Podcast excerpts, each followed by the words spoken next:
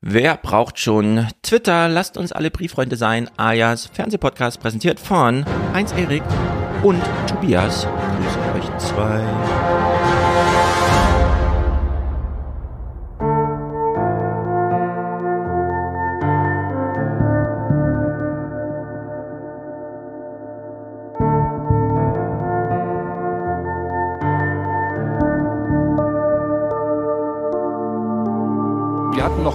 Einen Bundeskanzler in Deutschland, der so respektlos umgegangen ist mit seinen Koalitionspartnern, so respektlos umgegangen ist mit den Institutionen unseres Staates, so respektlos umgegangen ist mit unseren Nachbarn, so respektlos umgegangen ist mit unseren internationalen Partnern auf der ganzen Welt.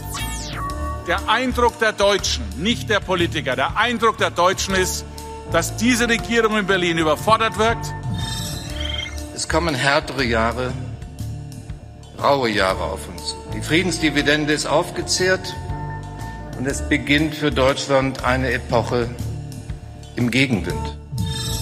Also es ist ja mein erster EU-Gipfel in Brüssel und deswegen habe ich mich vorsichtshalber nochmal umgehört bei Kolleginnen und Kollegen, die schon viele Gipfel mitgemacht haben. Und normalerweise ist das das deutsch-französische Verhältnis wichtig, um Krisen in der EU zu bewältigen. Nun kriselt das schon wirklich auf einem sehr ungewöhnlichen Niveau. Auftritt Emmanuel Macron. Ich stehe hier seit über fünf Jahren und mache Vorschläge, um Fortschritte zu erzielen und die Einheit zu bewahren. Es ist nicht gut, wenn sich ein Land isoliert. Ein Land, das sich isoliert, er meint den wohl wichtigsten Verbündeten, Deutschland.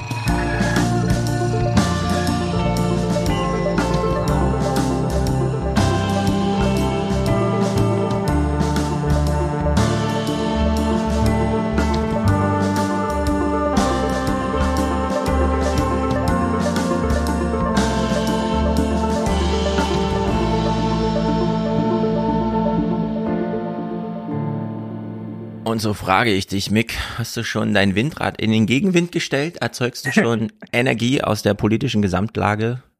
Ja, also mich hat das energetisch total mitgenommen, die Rede. Ich fühle mich wahnsinnig gut gerüstet für den Winter. Ich gehe da jetzt sehr hoffnungsvoll hinein. Gott sei Dank hat er nochmal mit uns gesprochen. Jetzt weiß ich, was der Chef vorhat, was der Plan ist. Sehr gut. Geht's mir gut. Ich habe heute eine sehr sonore, vom Halloween-Wochenende geplagte Stimme. Ja, kannst Aber gar nicht wieder zu unterscheiden. erkennen, oder? Ja, doch. Ich finde, du hörst dich an wie Steinmeier. Wie Das Steinmeier? grad Ja, ist gerade schwer für mich zu trennen. Steinmeier, Moment, ah, ich, ich tippe jetzt nicht auf meinem Board rum, aber wir haben alle noch sein Hörzu im Ohr. es ist absurd. Ja, Steinmeier. Steinmeier ist gutes Stichwort. Er hat äh, eine Rede gehalten. Wir werden sie uns gleich in Auszügen. Ich frag dich, du bist ein politisch interessierter Mensch, ich auch. Oh nein, jetzt kommt die Frage, ob ich sie in Gänze geguckt habe. Er hasse? Nee. Ich auch nicht. ich habe mir auch gedacht, äh, morgen ist ja Wolfgang hier. Aber ich, es ist ein Dokument, das wir einfach übergehen, glaube ich. Es sei denn, es wirkt nochmal nach. Äh, Friedrich Merz hat ja das Urteil dargelassen. Es ist eine historische Rede. Aber Friedrich Merz sagt halt häufiger Sachen, die. Also ich habe so ein paar Ausschnitte gehört und dann hatte ich schon keine Lust mehr. Also ich Hm. konnte mich darauf einfach nicht einstellen. Dadurch, dass Steinmeier es irgendwie auch so, so wahnsinnig zu seinem Ding gemacht hat, alles immer so wahnsinnig schwer zu betonen und zwischen Ja. jedem Satz sind zwei Minuten Pause und Ja. und die Ausschnitte, die ich dann gesehen habe, war auch so, ja, das kann ich mir alles denken. So, ja, darüber sprechen wir jetzt seit zwei Jahren. Also vielen Dank, es ist dir auch Ja. aufgefallen, aber ich brauche jetzt nicht den Halt unseres Bundespräsidenten. So, ich kann das natürlich verstehen, wenn es anderen anders geht und die Lage der Nation da äh, wichtig ist für mich persönlich jetzt nicht so. Ich mache einfach weiter wie davor auch. Ja. Das funktioniert ja ganz gut. Also, ich will keine Empfehlung ausgeben und auch keinen Ratschlag geben, aber ich fänd's trotzdem witzig, wenn jemand, es waren ja bunt geladene Gäste, Sascha Lobo und so habe ich gesehen im Publikum, wenn jemand hinten säße, der dann immer mal reinruft, das weiß ich schon, wenn die Floskeln kommen. Das wäre irgendwie amüsant, aber gut. Ich will ausdrücklich nochmal, äh, ich weiß nicht genau, ob ich Danke sagen muss oder so, aber Junge Naiv 600 zur äh, demografischen Gesamtwetterlage, äh, 163.000 Views, war auch gerade im Chat nochmal Thema. Wir alle rätseln, wo die Aufmerksamkeit herkommt, aber es ist natürlich toll, denn es sind ja immerhin ernsthafte Probleme. Ich habe vorhin das wieder so ein, äh, wurde mir ein Bild geschickt. Ich habe es dann auch nochmal äh, aus Instagram befreit und getwittert. Die Gesamtlage sieht nämlich so aus, dass Statista ist die Quelle. Wir Europäer nun auf 19 Prozent über 65-Jährige und 16 Prozent unter 15-Jährige kommen. Und 19 sind mehr als 16. Wir sind also in diesem Verhältnis die Pioniere. Äh, Nordamerika hält sich ein bisschen die Waage, 18 zu 17, Asien 24 zu 10, äh, Süd- und Mittelamerika 26 zu 8, Afrika 40 zu 3. Das bedeutet, Afrika macht ein Jahrhundert durch, wie wir es schon kennen, weil es unseres war das europäische Aufstiegsjahrhundert, äh, Lebenserwartungen verdoppeln und Populationen verdreifachen. Mit allen volkswirtschaftlichen Konsequenzen, die es bedeutet, nämlich Herrschaft über die ganze Welt. So kann man es, glaube ich, abkürzen. Und in deren Sicht äh, interessant. Das sind, ich bin selber immer wieder fasziniert, jetzt, wenn die Zahlen immer wieder so mir dargelegt werden, das ist wirklich, äh, während bei uns die Welt auf dem Kopf steht, dort 40 zu 3, ja, was das Verhältnis 65 plus U25 angeht. Aber gut. Ja. Ich glaube, es ist auch ist eine Phase, äh, Frage der Zeit, bis wir da dann auch so aufwachen und der Fokus sich mehr und mehr dahin verschiebt. So. Weil es ist ja, ja unfassbare Innovation und es gibt ja wahnsinnig viele afrikanische Länder, die sind gigantisch groß, ja, die haben riesige ja. eigene Filmindustrien, riesige eigene Wirtschaftszweige und so. Also es, da geht unglaublich viel, von dem wir einfach noch ganz, ganz wenig wissen und ich ja. glaube, es wird auch Nigeria, einfach spannend. So, also. 200 Millionen Menschen, äh, Durchschnittsalter 17, was bedeutet, Innovationen kommen vor allem von den Jungen, äh, in diesen sauren Apfel der Kränkung müssen wir leider alle beißen. Äh, wir sind nicht mehr innovativ, ja. denn wir haben die 10 Megawatt Turbine erfunden, aber die 30 Megawatt Windturbine wird wahrscheinlich dann aus Nigeria kommen in zehn Jahren oder so. Na mal sehen. Gut, Kapitel Nummer eins, Leute, lautet CSU-Parteitig sonst immer ein Quell der Freude. Ist wir alle nicht? mögen CSU-Parteitage, noch lieber die Asche Mittwoche. Mal gucken, was sie machen im Wahljahr. Nächstes Jahr ist ja Wahljahr. Nächstes Jahr ist der politische Aschermittwoch in München oder wo auch immer sie den dann machen. Passau vielleicht direkt vor der Landtagswahl, oder? Das ist doch dann im Mai 23 oder was. Mhm. Und das ist dann ein paar Monate vorher. Also wird interessant. Unter der Hinsicht äh, frage ich mich, warum nehmt ihr keinen Anlauf? Söder, warum diese Langeweile? Der Bericht hier vom Parteitag ist, man muss es sagen, auch wenn wir häufig sagen, es ist nicht das tragende Kriterium, liebe Journalisten, nehmt ein anderes, aber das ist langweilig. Die CSU startet ihren Parteitag ungewöhnlich nüchtern, wohl auch wegen der politischen Großwetterlage. Der Parteitag in Augsburg soll trotzdem zur großen Bühne für Markus Söder werden. Er nutzt seine fast eineinhalbstündige Rede zur Abrechnung mit der Bundesregierung. Mhm. Hohe Preise für Gas und Strom, Inflation, Angst vor Jobverlust. Für den CSU-Chef versagt die Ampelkoalition im Krisenmanagement. So, das ist natürlich so eine Rampe, die sich der Journalist baut, um dann seinen O-Ton abzufeuern. Man entscheidet sich für einen O-Ton aus mehreren Gründen. Entweder weil er irgendwie laut vorgetragen ist oder besonders pointiert inhaltlich oder wie auch immer. Als ich den jetzt hörte, äh, ist sofort die Luft wieder rausgegangen aus dieser Rampe, denn ich rätsel seit äh, heute Morgen, als ich das gehört habe. Was wollte er uns jetzt sagen? Wir hören uns mal die Hinleitung von Markus Söder, der will ja eigentlich einen Punkt machen, aber die Hinleitung ich rätsel, ich weiß es nicht. Der Eindruck der Deutschen, nicht der Politiker, der Eindruck der Deutschen ist, dass diese Regierung in Berlin überfordert wirkt, dass diese Regierung den Problemen nicht gewachsen ist.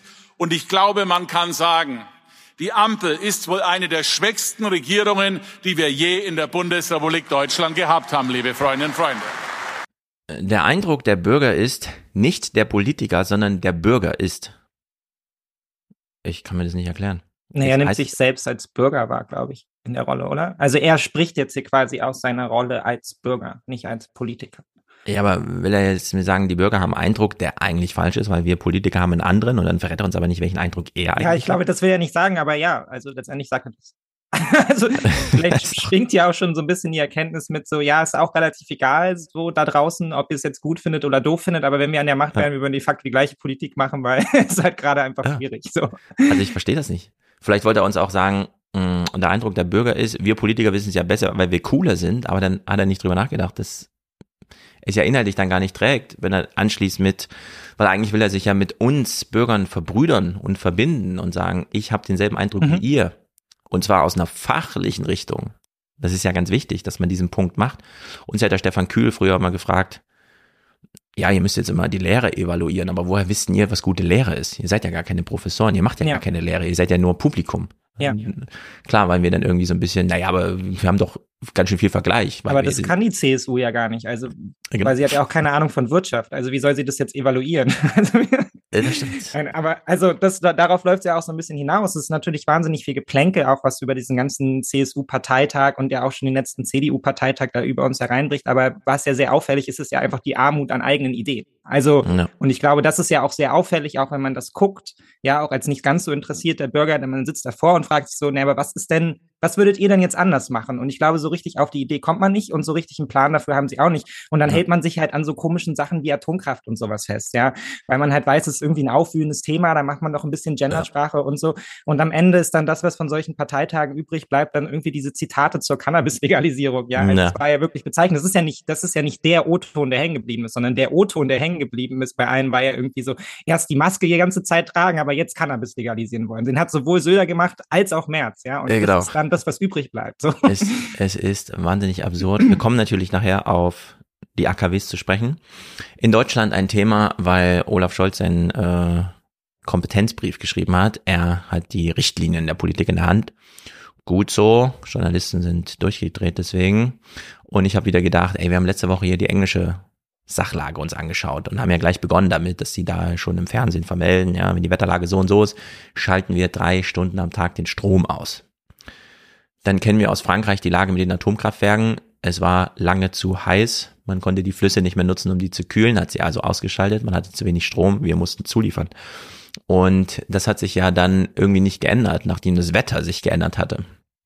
Also Frankreich leidet weiterhin extrem unter Energiearmut.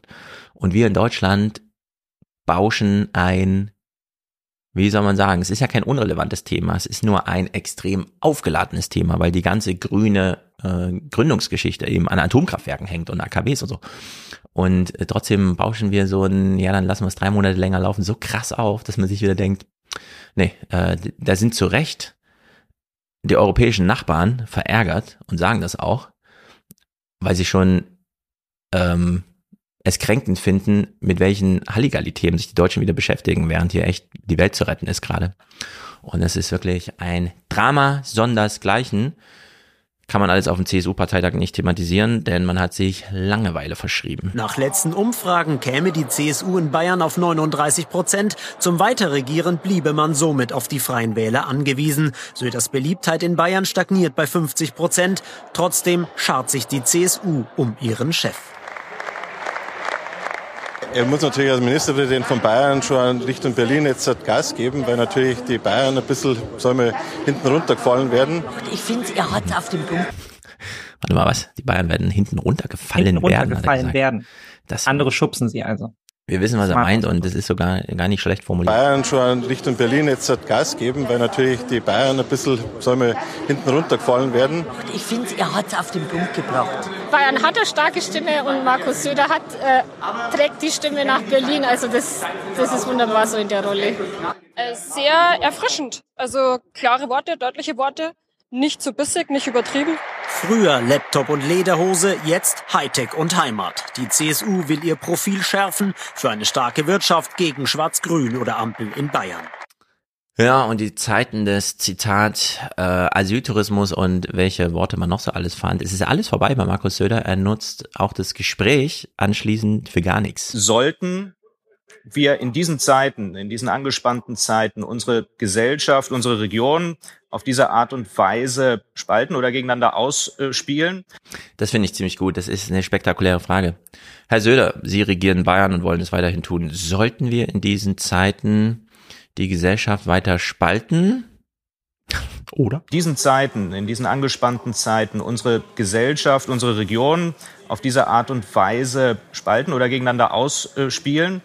Ja, Herr Fuß, ich sage einfach mal ja, nur damit ich Fall. weiß, was Sie danach fragen. es ist wirklich äh, grotesk. Äh, der Bundespräsident hat heute gesagt, alles stärken, was uns verbindet. Ach so. Sie haben sicherlich wahrgenommen, vor einigen Wochen haben grüne Energieminister aus dem Norden gesagt, die Bayern sollen automatisch mehr Strom zahlen, Strompreise zahlen. Also die Spaltung einer Stromzone kam aus dem Norden. So, jetzt bereitet er vor, dass er doch noch sich einen Begriff ausgesucht hat vorher, den er unbedingt unterbringen wollte. Er hört genau zu. Von den Grünen übrigens, nicht von anderen. Ähm, obwohl wir Bayern äh, enormen Länderfinanzausgleich zahlen. Der Länderfinanzausgleich ist sozusagen der PCR-Test der Leistungsfähigkeit. Wir zahlen allein 60 Prozent des Ausgleiches, übrigens gerade und ganz besonders in die Regionen, die strukturschwach sind. Der Länderfinanzausgleich ist der PCR-Test der Leistungsfähigkeit. Das ist geil, oder? Gleich mal ins Buch schreiben, das ist wirklich unglaublich. Da Ähm, hat er auch gewartet, man sieht es ihm richtig an, er ist Ja. stolz. Hat er gut präsentiert. War ein geiler Satz. es ist, er, er kann es ja dann nicht lassen, einfach mal gar nichts zu machen, ne? Da muss er dann so einen Klamauk irgendwie machen. Naja, wir können den Parteitag hiermit auch abschließen. Es ist im Grunde nur noch tags drauf, also heute, März dort aufgetreten. Wir hatten noch nie einen Bundeskanzler in Deutschland, der so respektlos umgegangen ist mit seinen Koalitionspartnern, so respektlos umgegangen ist mit den Institutionen unseres Staates, so respektlos umgegangen ist mit unseren Nachbarn, so respektlos umgegangen ist mit unseren internationalen Partnern auf der ganzen Welt, meine Damen und Herren. Gegenseitige Zuneigung also bei CDU und CSU oder doch nur Zweckbeziehung. In jedem Fall hat Merz mit seinem Rundumschlag ganz offensichtlich den Nerv der Delegierten getroffen. Ja, gut, die klatschen halt für alles so, ne? Ja. Es ist halt auch wieder so typisch Merz, weil es ist so wahnsinnig inkonsistent. Also hier versucht er ja offensichtlich anzuschließen, ja, an die Frustration über Olaf Scholz, wenn es um die Kommunikation Richtung Ukraine geht, ja, aber drei Wochen vorher spricht er halt irgendwie noch vom Asyltourismus von ukrainischen Geflüchteten. Das macht halt alles vorne und hinten keinen Sinn so. Das ist halt reine Polemik immer. Und dann spricht er das halt schön aus. Respektlos, respektlos. Aber das war's dann halt auch. Also, ja, da kann man jetzt nochmal schön die Einheit besingen, ja. Es gab auch so ein ganz hübsches Bild, wo ja so Söder neben Merz steht. Das habe ich mir direkt natürlich gemerkt bei Twitter, um es dann nächstes Jahr äh, zu nutzen, ähm, wenn dann die ganzen Wahlkämpfe kommen, ja, und Söder dann Ja. versucht von hinten rum Merz zu stürzen, da kann man das dann rausholen, ja, diese Geschlossenheit, die zwei Hände, die sich da greifen, das war so ein sehr hübsches Banner, so, das ist ja hier alles nur so ein Vorgeplänkel, bevor es dann richtig rund geht irgendwie. Und da Ja. merkt man auch schon halt wieder erneut so, dass Merz ist da, finde ich, als, als Oppositionspolitiker okay, ja, aber als Führungspersönlichkeit, die jetzt in den, in den Wahlkampf zieht, das einfach nicht bringt. Und das sieht man ja auch sehr schön, finde ich, in den Umfragen, ja. Also Merz, der, der immer Merkel dafür kritisiert hat und der auch darüber hinaus, dass die CDU quasi zu den alten Werten zurückkehren müsste, also 38 Prozent plus oder so, und das schaffen sie nicht. Ja, also die haben sich stabilisiert und damit hat er sich jetzt auch irgendwie so ein bisschen abgefunden, aber wo Genau. diese 10 Prozent herkommen sollen mit der Politik, die er da vorschlägt, ist, glaube ich, auch ihm noch ein Rätsel, ja. Ja, sie haben sich vor allem, äh, ließen sie sich empfindlich treffen davon, dass die äh, Freien Wähler genau da, wo die CSU glaubt, ihre Stärke zu haben, nämlich auf dem Land und vor Ort, da haben sie sich das Wasser abgraben lassen. Und sie kriegen es irgendwie nicht zurück. Und jetzt traut sich Söder nicht, dagegen zu schießen, sondern macht dieses eigentlich übergeordnete, nämlich irgendwie bundespolitische Keilen gegen die Grünen, was aber da gar nicht so verfängt. Denn die Stimmenwanderung läuft ja nicht zwischen CDU, äh, CSU und Grüne. Jedenfalls nicht da, wo es für die CSU entscheidend ist, in der Hinsicht bekloppte Kämpfe und sich dann äh, März eingeladen, im Deutschlandfunk haben sie äh, so gemeint, zusammenfassend, Söder hat sich die Grünen vorgeknöpft und Söder die SPD. Das ist dann wirklich nur noch für die Wähler über 65. Also die so pendeln zwischen SPD und CSU, weil sie unbedingt einen Regierungschef wählen wollen und so die dritten Ja. Programme da einfach nicht kennen. Äh, in der Hinsicht ähm, ein wahnsinnig sinnloser Parteitag eigentlich. Ja. Naja, vor allem, ich glaube, dass, dass dieses ganze Gebrülle im Nachhinein schädlich sein wird. Ja, also es gab ja jetzt auch viele Leute, die haben sich das dann angeschaut und natürlich ist der Ton, den Merz da anschlägt, auch problematisch. Ja, es hört sich nicht gut an, man hört auch nicht gerne zu, ja, Ja, weil das natürlich man hört auch gar so nicht gerne zu, genau. Einfach sehr unangenehme Erinnerungen irgendwie auch weckt an so eine Politik, von der man auch so ein bisschen dachte, das hat auch die Union dann irgendwie in den Merkel-Jahren Gott sei Dank so ein Stück weit zumindest abgelegt, ja, bis auf den Kampf von Seehofer da immer noch an der Seite und das kehrt jetzt natürlich alles zurück, aber ich habe Ja. da große Skepsis, ob sich damit ähm, WählerInnen ja beschaffen lassen, so. Weil Ja, wir haben das ja hier oft genug besprochen. Die, man, Mhm. wo, Merkel, äh, also die CDU wurde gewählt wegen Merkel, wegen dieser Stabilitätsanker, Volkspartei, ich habe keine klaren Linien, anything goes. Irgendwie, Hauptsache, wir stehen hier einigermaßen sicher da, sie kennen mich, Politik und so, und das verkörpert Merz halt einfach alles nicht so. Das ist halt einfach, Ja. macht konstant Chaos, so, und das will keiner wählen. Genau, jetzt wo ich auch drüber nachdenke, weil im Chat jetzt auch immer wieder dieses respektlos, ja, er hat's ja, er hat's ja so ausgesprochen, dass er wusste, wenn die Noto nehmen, nehmen sie den. Ja. Das ist meine Wortspende für heute Abend. Und klar, Olaf Scholz wird Kanzler, fliegt nach Amerika, trifft Michael Sendel, lässt sich von ihm die neue Respektsphilosophie nahelegen und so, schreibt es dann auch in seinen Koalitionsvertrag rein.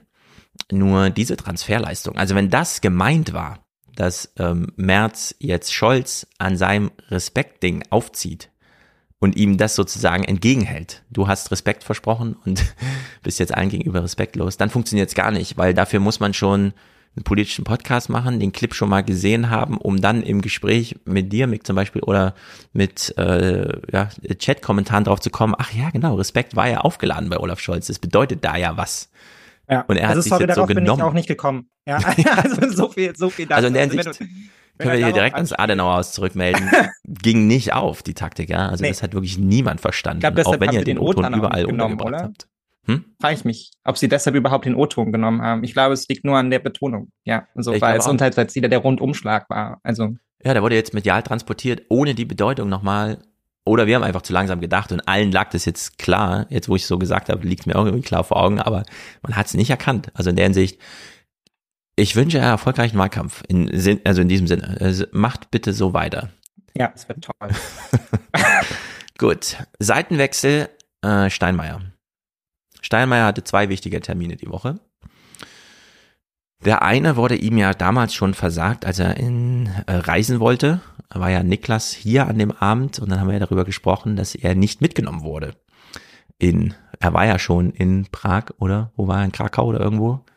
Ja, er War in stand Tschechien oder Rollkoffer. Polen. Also er war jedenfalls schon vor Ort. Die Gang ist losgefahren. Er wurde nicht mitgenommen und dann konnte er nur betrübt, aber deutlich sagen, er ist gekränkt. Er wurde ausgeladen. Jetzt wurde er eingeladen in die Ukraine und ich habe vorhin noch mal in der Zeit dieses große Stück gelesen zum Thema, er wollte eigentlich mit Sachen dahin fahren, aber es, ja, wie es halt so ist, es stand wieder alles nicht bereit. Also viel Gerät, jetzt mehr so ziviles Gerät, was man irgendwie auch ein bisschen an der ukrainischen Heimatfront braucht, war ihm versagt. Er kam tatsächlich nur mit seinen Worten. Nun hält äh, Steinmeier viel auf seine eigenen Worte. Ja, muss reichen, genau. Und er ist damit aber der Einzige. Er hat es extrem schwer. Und wir gucken uns das jetzt mal an.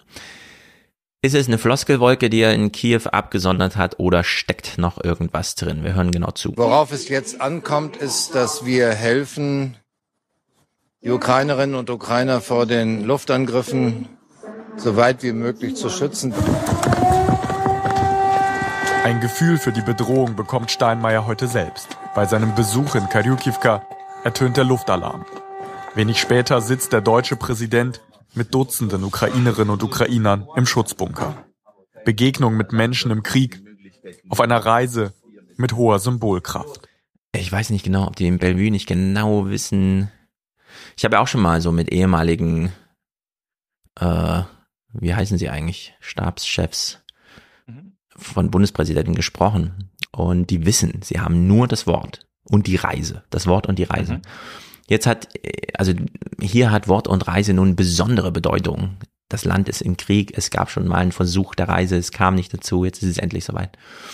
Und keine Ahnung, äh, ich, ich bin mir völlig unsicher, wie man das so versemmeln kann, ehrlich gesagt. Und ich meine jetzt nicht so ein billiges, da fehlt irgendwie Pathos oder so. Aber warum gibt's hier keine echten Programmpunkte?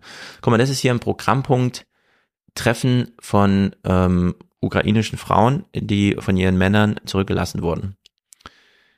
Und dann kam dieser Luftalarm und dann hat man sich gesagt, ja, dann machen wir das einfach im Keller. Und dann ist man da einfach in den Keller gegangen. Und ich weiß nicht, das ist irgendwie. Ich hätte Nee, so ein ich paar. Ja. ich, um ihn mal so ein bisschen in Schutz zu nehmen, ich sehe hier vielleicht auch schon so ein, so ein, so ein leichtes mediales Versagen, ja, weil natürlich Mhm. wir im Zuge dieser Reise jetzt einfach wahnsinnig viel um, über uns selbst gesprochen haben, ja, und auch welche Bedeutung das ja für Deutschland hat. Also man hört das ja tagtäglich irgendwie dieses Jahr, wir müssen halt aufpassen, dass unser Ansehen in der Welt nicht geschadet, äh, geschädigt wird, ja, das wurde ja schon geschädigt dadurch, dass er dazu erst nicht hin wollte und dann durfte er nicht und so, ja, und darauf fokussiert sich natürlich wahnsinnig viel. Also es ist für uns halt in gewisser Weise auch ein symbolhafter Akt, ja, um jetzt deutlich zu machen, Mhm. nachdem man so enttäuscht war, ja, von der Kommunikationsweise der Bundesregierung zum Teil, also wir sehen das ja hier ein bisschen anders, aber ähm, ist ja die Idee, jetzt erfährt er quasi auch hin, um so ein Stück weit Wiedergutmachung zu leisten in, in einer gewissen Form, ja. Und Mhm. dadurch fokussiert man sich natürlich schon mal wahnsinnig stark auf ihn als Personal. Was hört man also für O-Töne rein? Naja, natürlich immer nur, wenn der Bundespräsident dann halt darüber spricht, was dann halt seine Position, seine Rolle da ist, ja. Es wäre natürlich viel stärker gewesen, dem Bundespräsidenten vielleicht auch mal eine Minute zu zeigen, wie er dann da wirklich mit den, ja, mit Menschen redet oder so, ja, da dann tatsächlich ins Gespräch kommt, Ja. ja, und sich vielleicht auch austauscht. Und ich glaube, auch dann ist vielleicht auch selbst aus einer Personalie wie Steinmeier mehr rauszuholen als nur dieses Gefloskelgeballer, was er dann halt so sofort Mhm. macht, sobald er so ein Ta Tagesthemenmikro reingehalten wird oder so, ja. Also Ja, aber ich meine, mh, Also ich habe schon mal jetzt in die Liste geguckt für die Clips morgen. Die Ukraine, wenn dort Sachen passieren und die deutschen Journalisten haben Interesse, dann können sie mit dem Friedenspreisträger des deutschen Buchhandels, letzte Woche erst ausgezeichnet, Serhii Chadan, sprechen. Sie können mit äh, der Nobelpreisträgerin Irina Scherbakowa sprechen, weil die alle Deutsch sprechen. Das ganze Land, also die ganze intellektuelle Elite dieses Landes spricht Deutsch. Und der Bundespräsident kriegt es nicht hin, das ganze Büro meine ich, kriegt es nicht hin, eine Reise zu organisieren, die für uns Deutsche so interessant ist, also dass wir echt was erfahren, so im Sinne von, ne, er ist ja dann da, es gibt eine Berichterstattung, Journalisten reisen mit, das für uns so interessant ist, dass man ähm, ja sozusagen den eigenen Horizont ein bisschen erweitert, obwohl das schon so viele Monate Krieg sind. Denn das Einzige, was geblieben ist von der Reise, ist so mein Eindruck aus dem, was wir jetzt hier heute schon an Tagesthemenmäßig bekommen, ist tatsächlich das hier. Guten Abend, Herr Bundespräsident. Guten Abend, Herr Zamperoni. Guten Abend nach Deutschland. Dass Sie zu Besuch in einem Kriegsland sind, das haben Sie heute gleich selbst erfahren, als Sie in einen Luftschutzkeller mussten. Das ist die erste Frage. Ein völlig zufälliges mhm. Ereignis, dass es nämlich einen Luftalarm gab. Ja, mehr ist nicht drin. Ja, da hätte man, also wenn man die erste Frage nicht zu selbst geplanten Sachen bekommt, zu denen man sich dann auch entsprechend vorbereitet und echt eine Botschaft hat und so, dann muss man sagen, ist so ein Besuch gescheitert. Was ist Ihnen da denn durch Klar. den Kopf gegangen? Aber das ist doch das Ding. Aber was war denn der Anspruch? Also, was ist denn der Anspruch, wenn er dahin reist? Also, die Symbolhaftigkeit lag ja inzwischen alleine darin, dass er da überhaupt mal aufschlägt. Also ja. das war ja mit gar nichts mehr verbunden. Das war die Erwartung, die medial an ihn gerichtet wurde. Und ja. dann hat man sich halt wahrscheinlich da im Amt gedacht, na gut, gutes Pferd springt nur so hoch, wie es muss. Ich bin jetzt da. Dann erzähle ich euch, dass ich jetzt da bin. So, und ja. das macht er jetzt halt die ganze Zeit. Und dann in zwei Tagen ist er halt wieder hier und dann können wir das abhaken. So, das Thema ist dann einfach aber durch. Es, es ist halt wirklich ähm, das Staatsoberhaupt des wichtigsten europäischen und auch größten Landes und so weiter. Ne? Und diese erste Frage, die ist so entlarvend. Guten Abend nach Deutschland. Dass Sie zu Besuch in einem Kriegsland sind, das haben Sie heute gleich selbst erfahren, als Sie in einen Luftschutzkeller mussten. So, also Luftalarm, zufälliges Ereignis und jetzt seine Nachfrage oder seine Vertiefung. Was ist Ihnen da denn durch den Kopf gegangen, als was ist Ihnen da durch den Kopf gegangen? Also das ist wirklich erbärmlich. Als sich der Luftalarm aufheulte.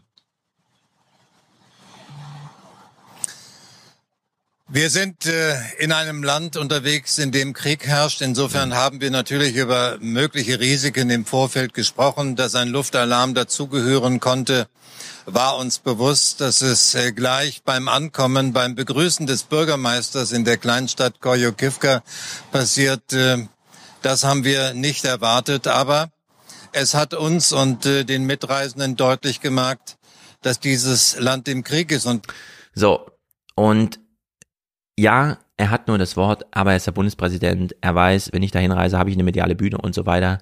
Das, was er jetzt hier sagt, finde ich wirklich schlimm. So haben wir dieses erste Gespräch in der Tat im Luftschutzkeller geführt und haben uns berichten lassen von den Erfahrungen, von den Erlebnissen in acht Monaten dieses Krieges.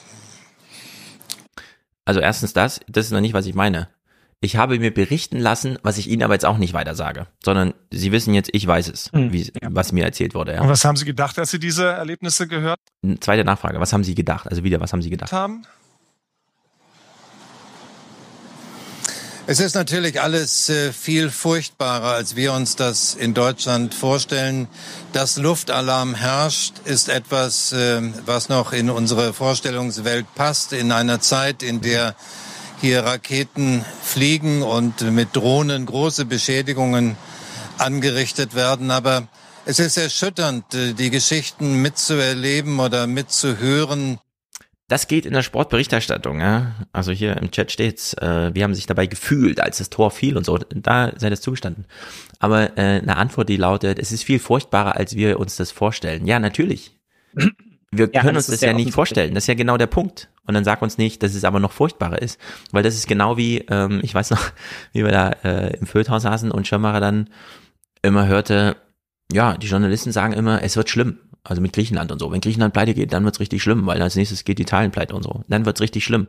Und Schirmachers Frage war nur, ja, was heißt denn, es wird richtig schlimm? Kann mal jemand, ja, ja. großen Aufmacher schreiben zum Thema, was heißt es denn genau? Es ist schlimm. Und jetzt ist ähm, Steinmeier vor Ort für, stellvertretend für uns alle Deutsche dort. Das kann man ja wohl mal sagen. Das ist seine Funktion. Und wir erfahren nur, was wir schon wissen. Und nicht darüber hinaus. Obwohl da so viel intellektuelles Leben und Potenzial ist, um uns das jetzt wirklich mal zu vermitteln. Aber hier wird ja nichts transportiert und überhaupt. Nö, er nimmt absolut nichts davon mit. Hm. Also, und ich glaube auch, die Fragen sind auch relativ egal, weil ich glaube, er hätte auch fast alles so geantwortet, wie er es jetzt gemacht hat. Also, er ist nicht in der Lage, seine Gedankenwelt, wenn sie dann komplexer ist, dann da eben zu bannen und halt auch Ja. mal wiederzugeben. Und das fällt einem ja in den Reden in gewisser Weise auch auf. Ja, es ist halt, ist halt diese Aneinanderreihung von Plattitüden. Und da Ja. muss man dann halt sagen, das ist halt für einen, für einen Bundespräsidenten dann vielleicht unzureichend, gerade in solchen Zeiten. Ja, da erhofft man sich halt irgendwie ein bisschen mehr, dass da halt eben Genau. auch die Dimension deutlich wird, genauso Ja. wie eine gewisse Anteilnahme deutlich wird, natürlich. Genau, und für alle, die jetzt denken, ah, Stefan und so, was ist das für eine komische Kritik? Ich will es ganz deutlich sagen. Steinmeier ist eine politische Figur in einem nicht poli überpolitischen Amt, wie man so schön sagt. Und wir müssen ernsthaft darüber nachdenken, ob wir das weiter so machen können in Deutschland. Denn wir haben ja Menschen, die es können. Ich erinnere nochmal an Michel Friedmann, weil er mir echt nicht mehr aus dem Kopf geht, seit ich, seit ich seine äh, Fremdbuchvorstellung da gesehen habe. Ja.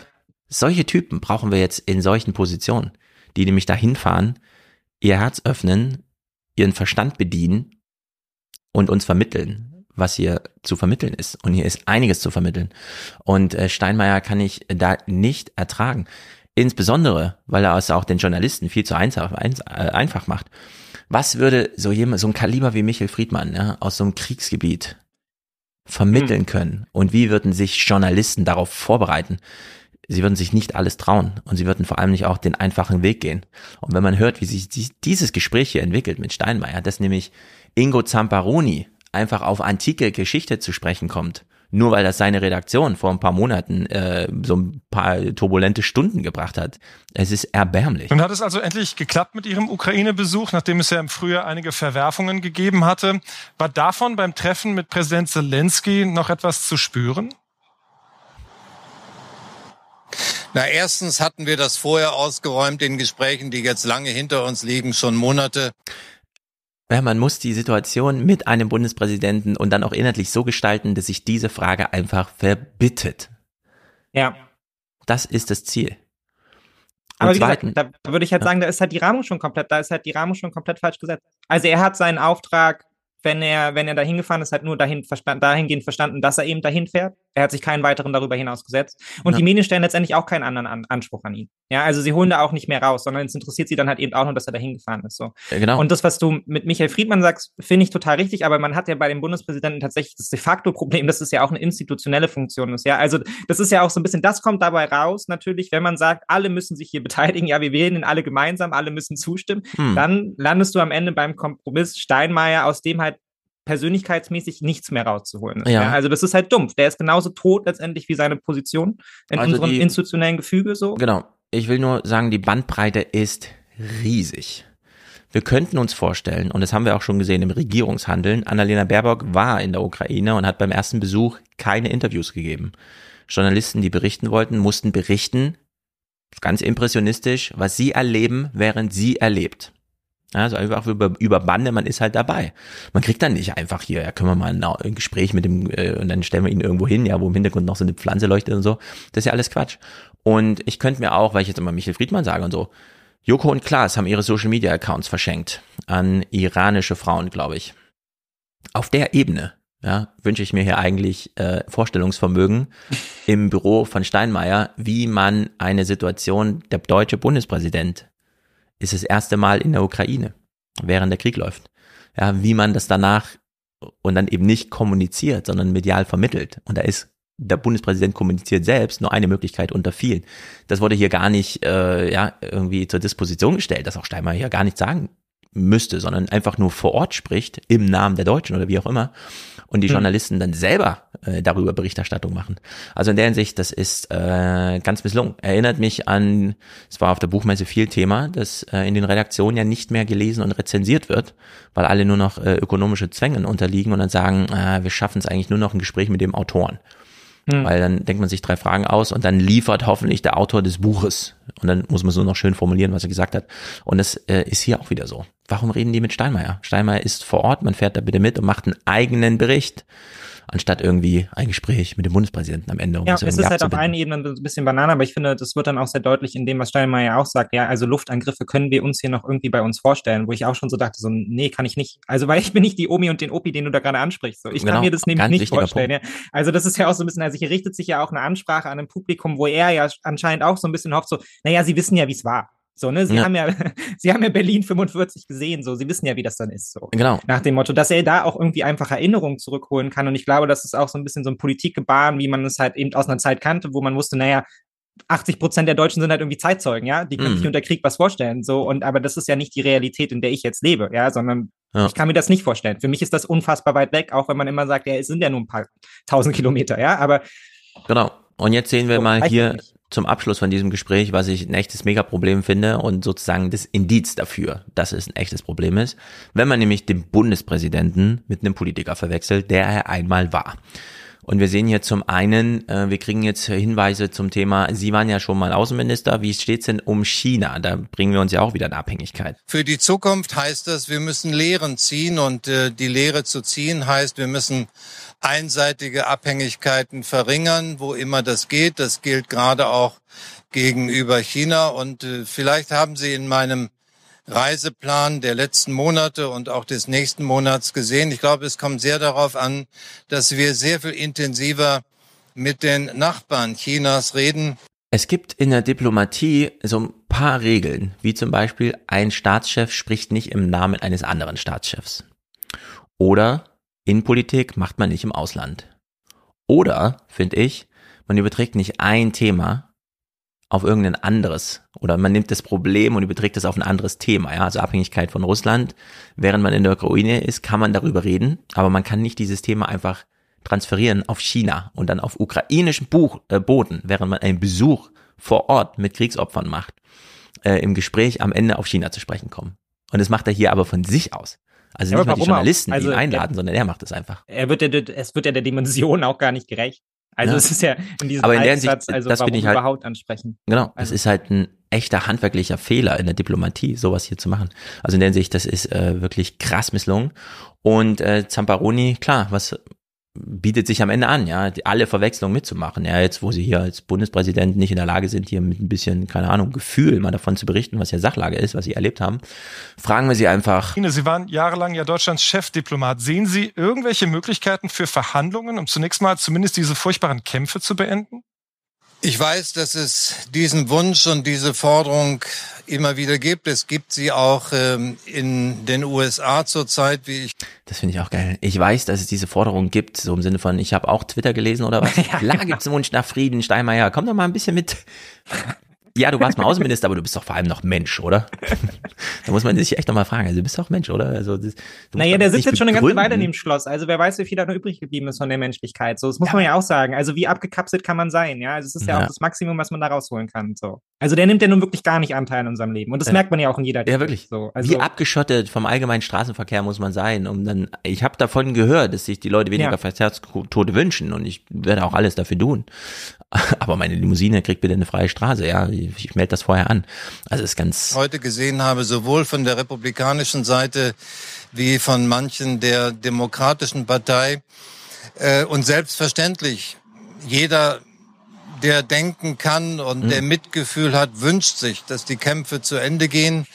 Aber wenn das auf einen gerechten Frieden hinauslaufen soll, dann kann ein Waffenstillstand nicht bedeuten, dass am Ende der Landraub durch einen Waffenstillstand besiegelt wird.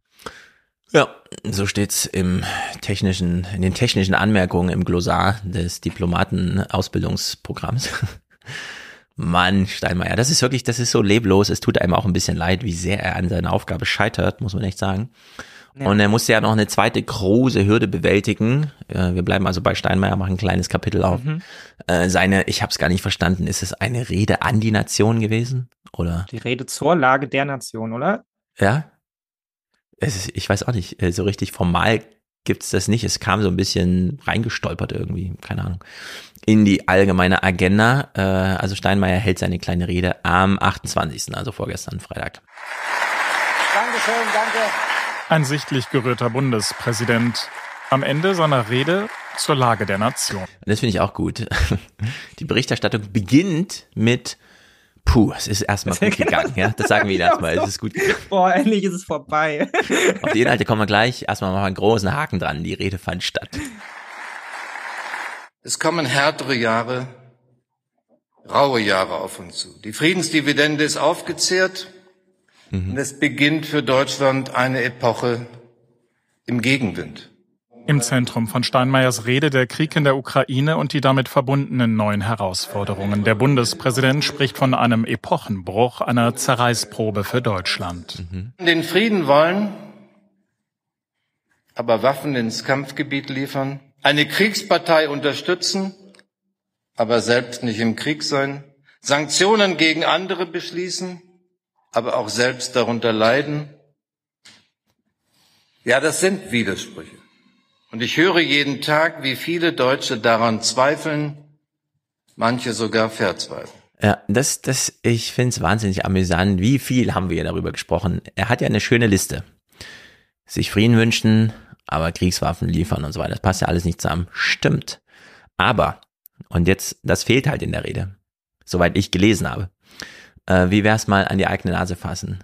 Die ganze Zeit von Europa reden und dann Macrons Sorbonne-Rede fünf Jahre liegen lassen, unbeantwortet. Draghis, äh, wir brauchen eine neue Verschuldungsregel, äh, auch links liegen lassen. Gut, wird halt jetzt rechtsradikal regierte Teilen, können wir leider nichts dafür. Ja, alles aufkündigen, sich mit den Spaniern verscherzen, äh, die äh, klimatologisch so gar nicht vorwärts kommen. Und äh, das ist, das ist grotesk diese Art von Nichtreflexion hier drin. Wo, auch weil er sich darauf verlassen kann. Die Journalisten fügen das auch nicht an. Ja, genau. Es wurde ja auch nicht angefügt, sondern es wurde danach in 14 ja. Leitartikeln verhandelt, warum er denn jetzt Epochenwende gesagt hat und nicht Zeitenwende. Und ob das quasi schon ein Ding Richtung Kanzler ah. ist. Oder Epochenbruch, genau. Zivilisationsbruch. Er wollte es ganz oben anhängen irgendwie. Ja. Aber darüber wird dann diskutiert und das zeigt ja schon, dass da jetzt auch nicht mehr drinsteckt, ja. Es ist halt hier eine reine Formalie, die er da abfeuert, so.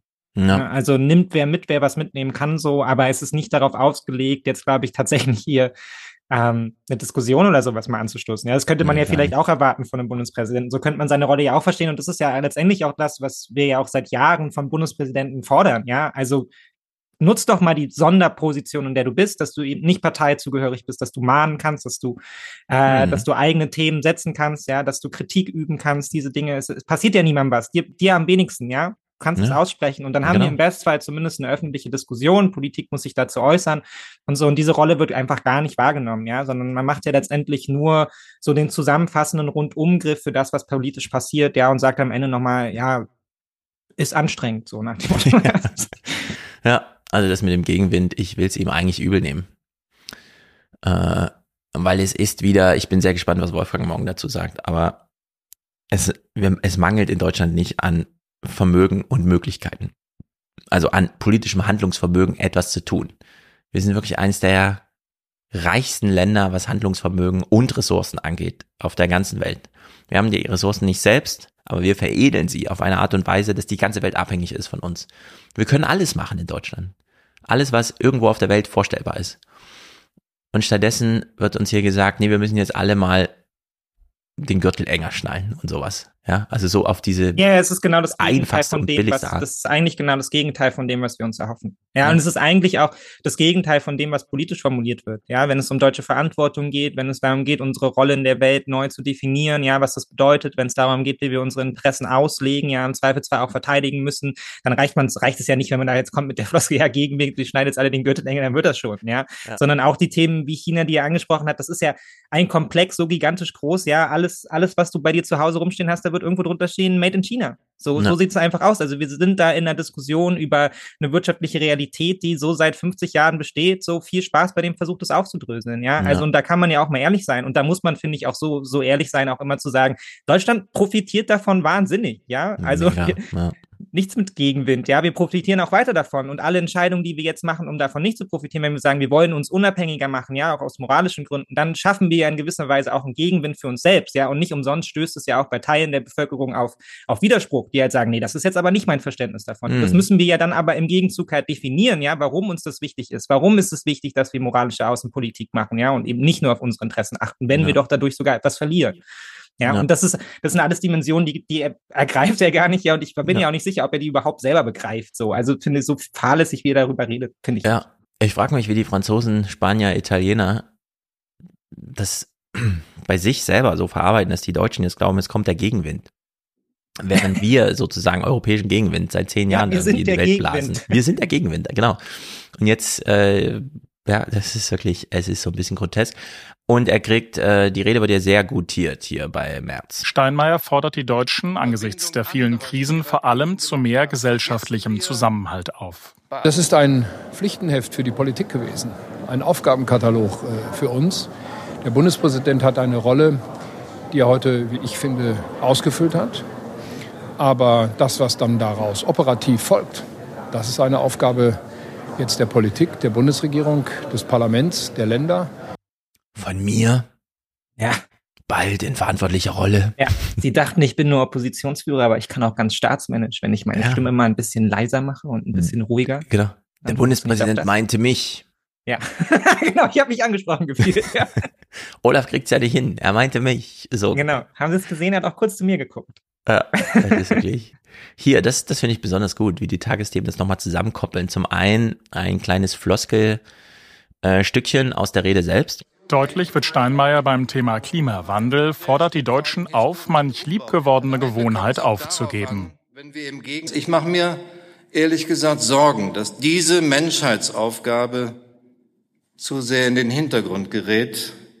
Der Klimawandel macht keine Ukraine-Pause. Nee, stimmt. Ja, gut, dass mal einer gesagt hat. Ja. Ja. Also, wie ist das nochmal? Er war Außenminister, ne? Flog also zusammen mit Gabriel, äh, der später dann auch, damals noch Wirtschaftsminister, später dann sogar auch Außenminister war. Und sie sind in China aufgeschlagen und haben gesagt, echt, ihr wollt, ihr wollt 8% der Flotten E-Mobilität, ist das nicht ein bisschen viel? Wir Deutschen wollen lieber noch ein bisschen unsere äh, süddeutschen äh, Benzinverbrennerwerke abschreiben. Geht das irgendwie? Und dann hat man hin und her verhandelt. Die Chinesen, oh ja, okay, dann verpestet halt noch ein bisschen. Und jetzt stellt er plötzlich fest, es macht keine Pause. Und das fand ich besonders gut, dass wir hören jetzt einen O-Ton von einer Vertreterin des BUND, die auch zur Rede eingeladen war. Und sowohl in den Tagesthemen als auch im Heute-Journal hat sie dasselbe gesagt. Wir hören uns das hier einmal an. Die Rede war ein guter Anfang. Äh, mir persönlich kam leider die Rolle junger Menschen noch sehr kurz. Es wurde sehr viel betont, wie wichtig es ist, das Militär zu stärken. Das ist richtig. Gleichzeitig erleben wir im Jugendverbandsbereich eben auch, dass dafür dann Mittel im Klimaschutz oder in der Jugendarbeit gekürzt werden. Und das ist leider das falsche Signal. Ja, die Jugend und das Klima kommen ja viel zu kurz. Naja, wie soll es denn anders gehen? Also du kannst ja, also sie sollen ja eben nicht in den Jugendeinrichtungen sein, die jungen Menschen, sondern die brauchen wir ja bei der Armee. Also du musst ja, musst ja irgendwo weniger machen, damit du die Leute da Genau. hinbekommst. So. Man muss ja hier Prioritäten setzen, so viele junge Menschen haben wir nicht. Ja, Deshalb geht leider Äh, nicht. Das Sorry. Heute-Journal hat sogar noch ein bisschen besser gemacht. Wir, wir sehen sie nochmal hier von dem BUND Jugendverband und dann dran gekoppelt eine andere Wortspende zur Rede. Zuerst mal habe ich die Rede als sehr starke Rede wahrgenommen. Allerdings war leider von jungen Menschen sehr wenig die Rede. Aber war es wirklich eine historische Rede mit dem einen bleibenden Satz wie bei einigen seiner Vorgänger? Der 8. Mai war ein Tag der Befreiung. Das sind wieder Journalisten, die nicht wissen, was sie berichten sollen und dann nochmal hier antike Geschichte rausholen. Durch Deutschland muss ein Ruck gehen. Unser Herz ist weit, aber unsere Möglichkeiten sind endlich. Der Islam gehört inzwischen auch zu Deutschland. Nein, bei Steinmeier habe das eigene Schuldeingeständnis im Verhältnis zu Russland und die Leidenschaft gefehlt, meint Politikwissenschaftlerin Römmele. Eine inhaltlich sehr gute Rede, weil sie ehrlich war, weil sie uns auf Gegenwind eingeschworen hat, Man hört schon das Aber, das mitschwingt. der kommen wird. Ob sie verfängt oder nicht, wird die Zeit zeigen. Ich hätte mir gewünscht, dass sie etwas mit mehr Pathos gefüllt gewesen wäre, weil sie dann besser angekommen wäre bei den Bürgerinnen und Bürgern. Und dafür hat man dann Politikwissenschaften studiert. Ja, genau. Vielleicht wäre sie dann auch beim, bei der BUND Jugend besser angekommen. Er hat zwar, er hat zwar die Jugend und das Klima ein bisschen übersehen, aber die Stimmung war gut. War guter Pathos, das muss man doch sagen. Ja, Also der Pathos hat mir gefehlt. Das ist mein Problem. Ja. Der Pathos. Ist, ja. Ja, ich brauche einfach mehr davon, damit ich mit, mitgenommen werde. Bist Politikwissenschaftler und sagst dann, ah, jetzt hat mir der Pathos gefehlt, dass der Bundespräsident Ja. hier Ich sprach. finde es auch so, ich finde es auch so toll, dass sich das selbst dann in der quasi bei der wissenschaftlichen Rezeption dann so durchsetzt. So, ach, es war ehrlich. So, was, was wissen wir denn, ob das ehrlich war? Ja. also ich meine, keine Ahnung, was das, was er denkt. Ja, also Ja. finde ich auch immer so ein bisschen absurd. So, nee, man hat das halt eben auf eine Öffentlichkeit abgestimmt. So, man weiß, was Menschen beschäftigt. Man hat sich die Umfragen angeschaut und hat man es halt angepasst. So, also Vor allem, das ist so ein Metier, mit dem man es hier medial zu tun hat. Das kennt man, wenn man sich für Weine, für Parfums oder sowas interessiert. Ja, dann guckt man so YouTube-Videos, in denen Leute versuchen zu beschreiben, was man nun mal nur mit Worten, weil man hat das eigentliche Trägermedium nicht zur Hand. Ja, man kann es nicht riechen, man kann es nicht schmecken, also versucht man es mit Worten. Und das ist der Umgang mit so einer Präsidentenrede hier, ne? Dass man sich so eine Povi nochmal holt, eine äh, Wissenschaftlerin, die dann äh, nochmal sozusagen in der Kürze und der, die Würze nochmal transportiert. Und ihr Urteil lautet dann, es fehlte Pathos. Also es ist auch, ja, geil. ich weiß auch nicht, das ist wirklich erbärmlich. Äh, Das Heute-Journal hat dann nochmal betont, nicht nur Jugend und Klima fehlten, weil, klar, Steinmeier ist alt und redet zu einer alten Gesellschaft, aber ja, Steinmeier ist eben auch Steinmeier und es fehlte dann eben auch. Sie sagen es hier nochmal deutlich. Der 24. Februar war ein Epochenbruch. Sich erneut entschuldigen für seine frühen engen Kontakte zu Russland, das wollte er heute nicht. Nach seinem Besuch in Kiew Anfang der Woche dennoch eine klare Abgrenzung von Russland. Putin habe nicht nur Spielregeln verletzt, sondern die europäische Sicherheitsordnung in Schutt und Asche gelegt. Aber wenn wir auf das Russland von heute schauen, dann ist eben kein Platz für alte Träume. Unsere Länder stehen heute gegeneinander. Denen, die derzeit immer wieder nach Friedensverhandlungen rufen, erteilte er eine klare Absage. Niemandem, der bei Sinnen ist, fehlt der Wille. Aber die Wahrheit ist, im Angesicht des Bösen reicht eben guter Wille nicht aus. Ja, also, der Politikwissenschaftlerin fehl ja, fehlte ja Pathos. Ja, reicht mir eigentlich persönlich. Genau. Und jetzt dachte sich Steinmeier, Mist, ich bin ja mitverantwortlich für die ganze Misere, die ich hier versuche, gerade stimmungsmäßig auszulöffeln. Und sein Rezept ist dann zu sagen, das ist einfach das Böse und damit, Klammer auf, nicht weiter zu erklärende, Klammer zu.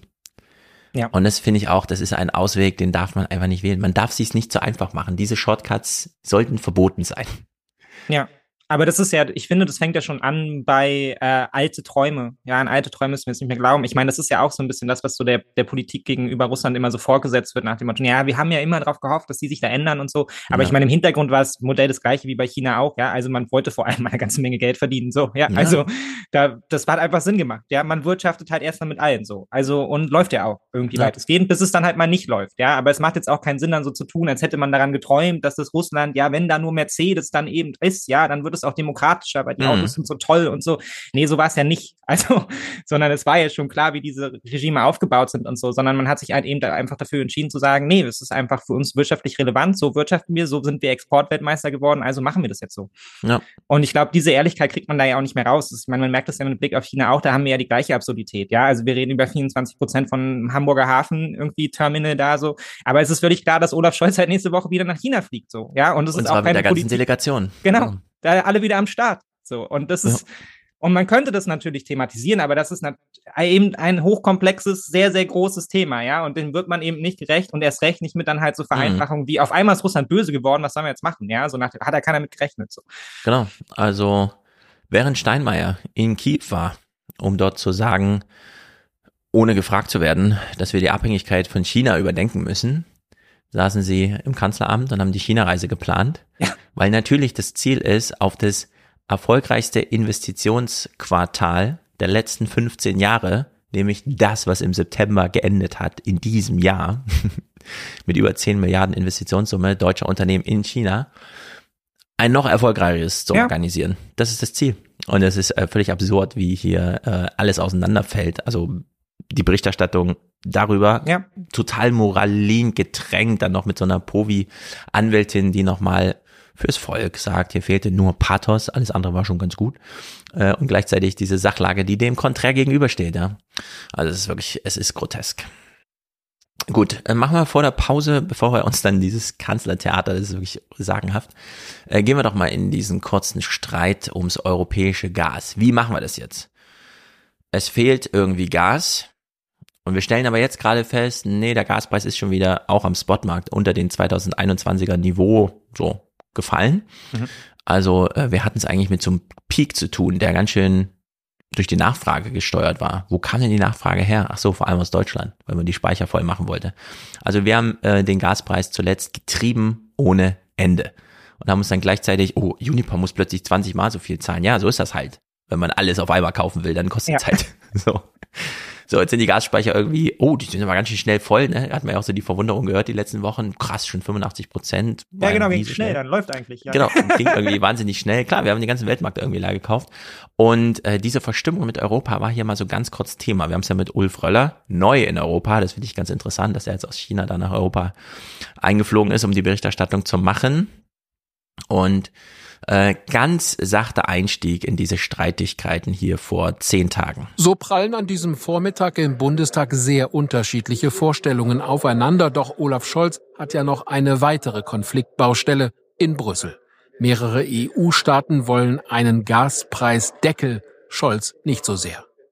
Ein politisch gesetzter Preisdeckel birgt aber immer das Risiko, dass die Produzenten ihr Gas dann anderswo verkaufen und wir Europäer am Ende nicht mehr Gas bekommen, sondern weniger. Mhm. Aber das kann er nicht hier klären. Sondern in Brüssel. Was die Europäer derzeit eint, ist die Sorge, ausreichend Strom und Gas für den Winter zu haben. Doch wie Energie bezahlbar bleiben soll, da gehen die Meinungen auseinander. Wir haben Olaf Scholz eben gerade gehört. Er befürchtet, dass im Falle eines europäischen Preisdeckels dieser Gastanker vor der Küste Spaniens einfach wieder umdrehen und sich einen neuen Käufer suchen könnte. Doch das sei nur eine German-Angst, sagen nicht wenige heute in Brüssel. Michael Grütz. Wenn die Wohnungen warm bleiben und Deutschland in diesem Winter über genügend Gas verfügt, hat das auch viel mit Belgien zu tun. Der Hafenseebrügge ist in den vergangenen Monaten zu dem Umschlagplatz in Europa für Flüssiggas geworden.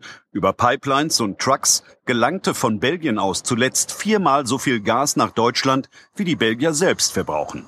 Ja, klingt für mich so danach, als hätten wir ganz schön viele Transportwege schon substituiert.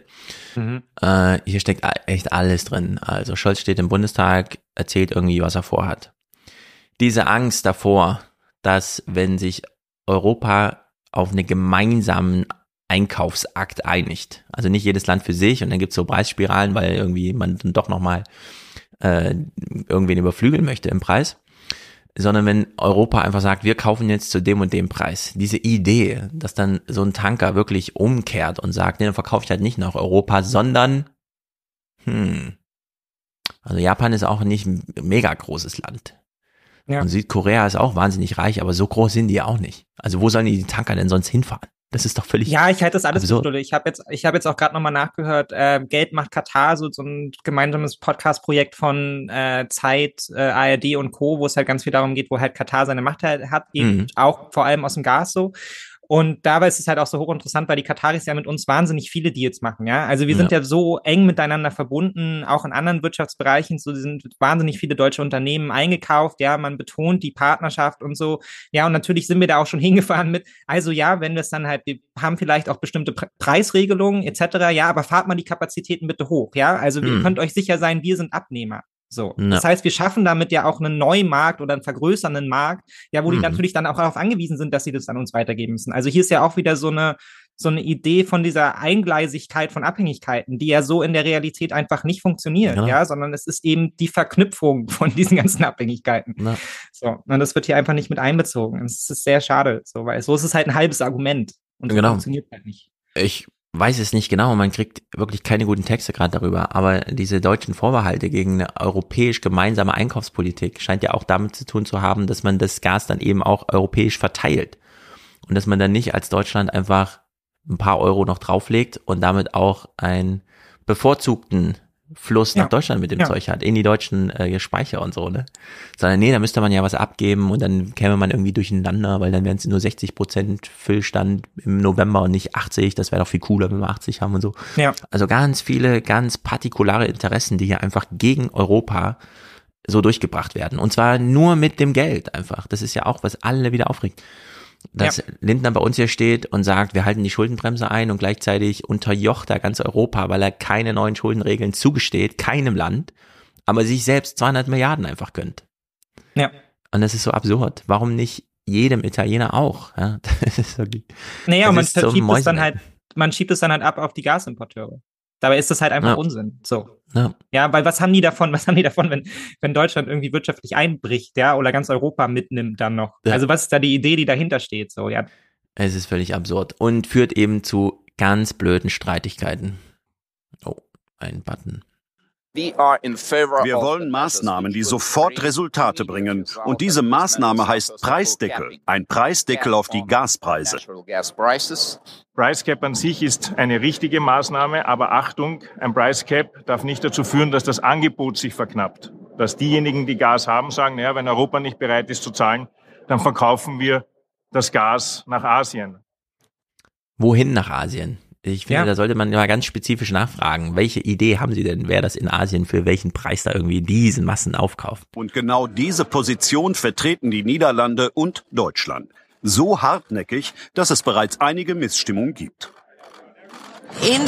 Normalerweise haben wir hier einen Geist des Kompromisses. Wir versuchen zu verstehen, welche Sorgen die anderen haben. Und ich hoffe, dass Deutschland dieses Gespür für einen Kompromiss ebenfalls findet. Frankreichs Präsident Macron warnte den deutschen Bundeskanzler sogar überraschend deutlich davor, sich zu isolieren. Es knirscht zwischen beiden. Und Macron stand selbst in der Kritik, auch weil Frankreich sich geweigert hatte, eine Pipeline für Gas und später grünen Wasserstoff von Spanien über Frankreich bis nach Mitteleuropa zu unterstützen. Scholz versuchte ihn umzustellen. So, wir sehen hier schon, ich habe mal das Standbild ein bisschen äh, getrickst. Macron zwinkert zu.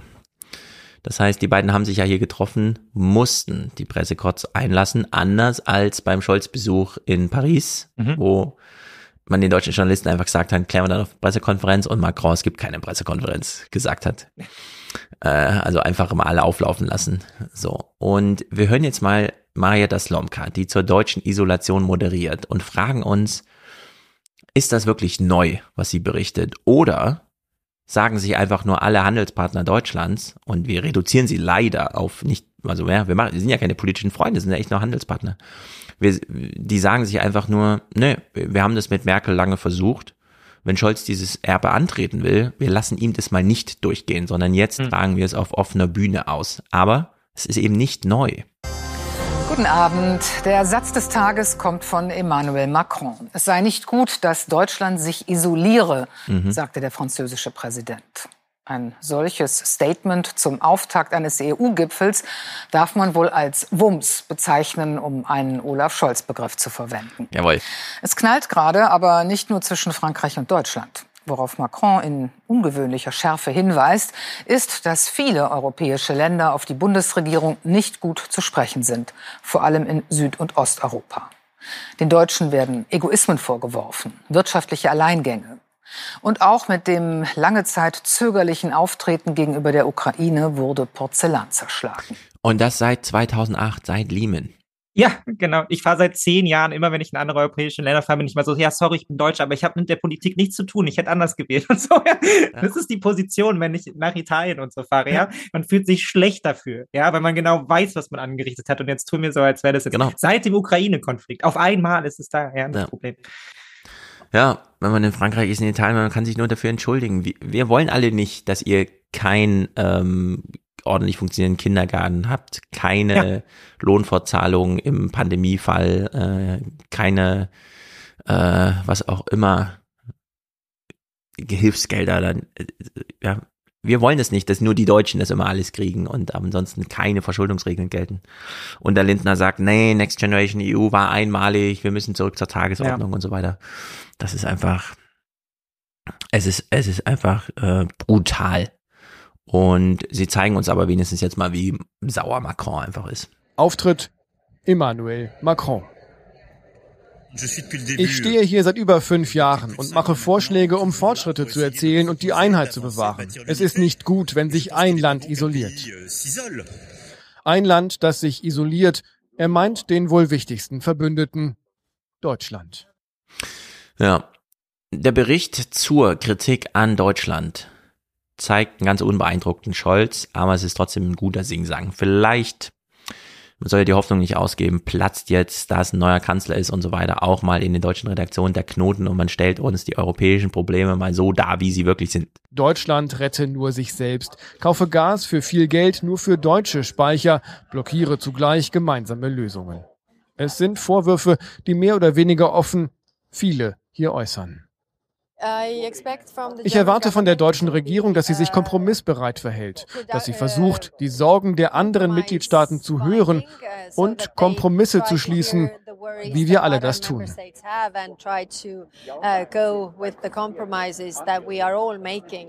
Wir hatten schon viele Gipfel, wir haben oft Nein gehört. Vielleicht hören wir bei diesem Gipfel mal ein Ja. Ja, schön. Es ist wie wohl bei manchem Familientreffen. Wenn es um die Rechnung geht, schauen sie alle auf den reichen Onkel. Nur dass Onkel Olaf das erstmal nicht einsieht. Es ist auch so, dass wir natürlich gucken müssen, dass wir das, was wir entscheiden, so einrichten, dass es funktioniert. Niemand möchte ja Beschlüsse fassen, wo es hinterher theoretisch gut ist, aber kein Gas gibt.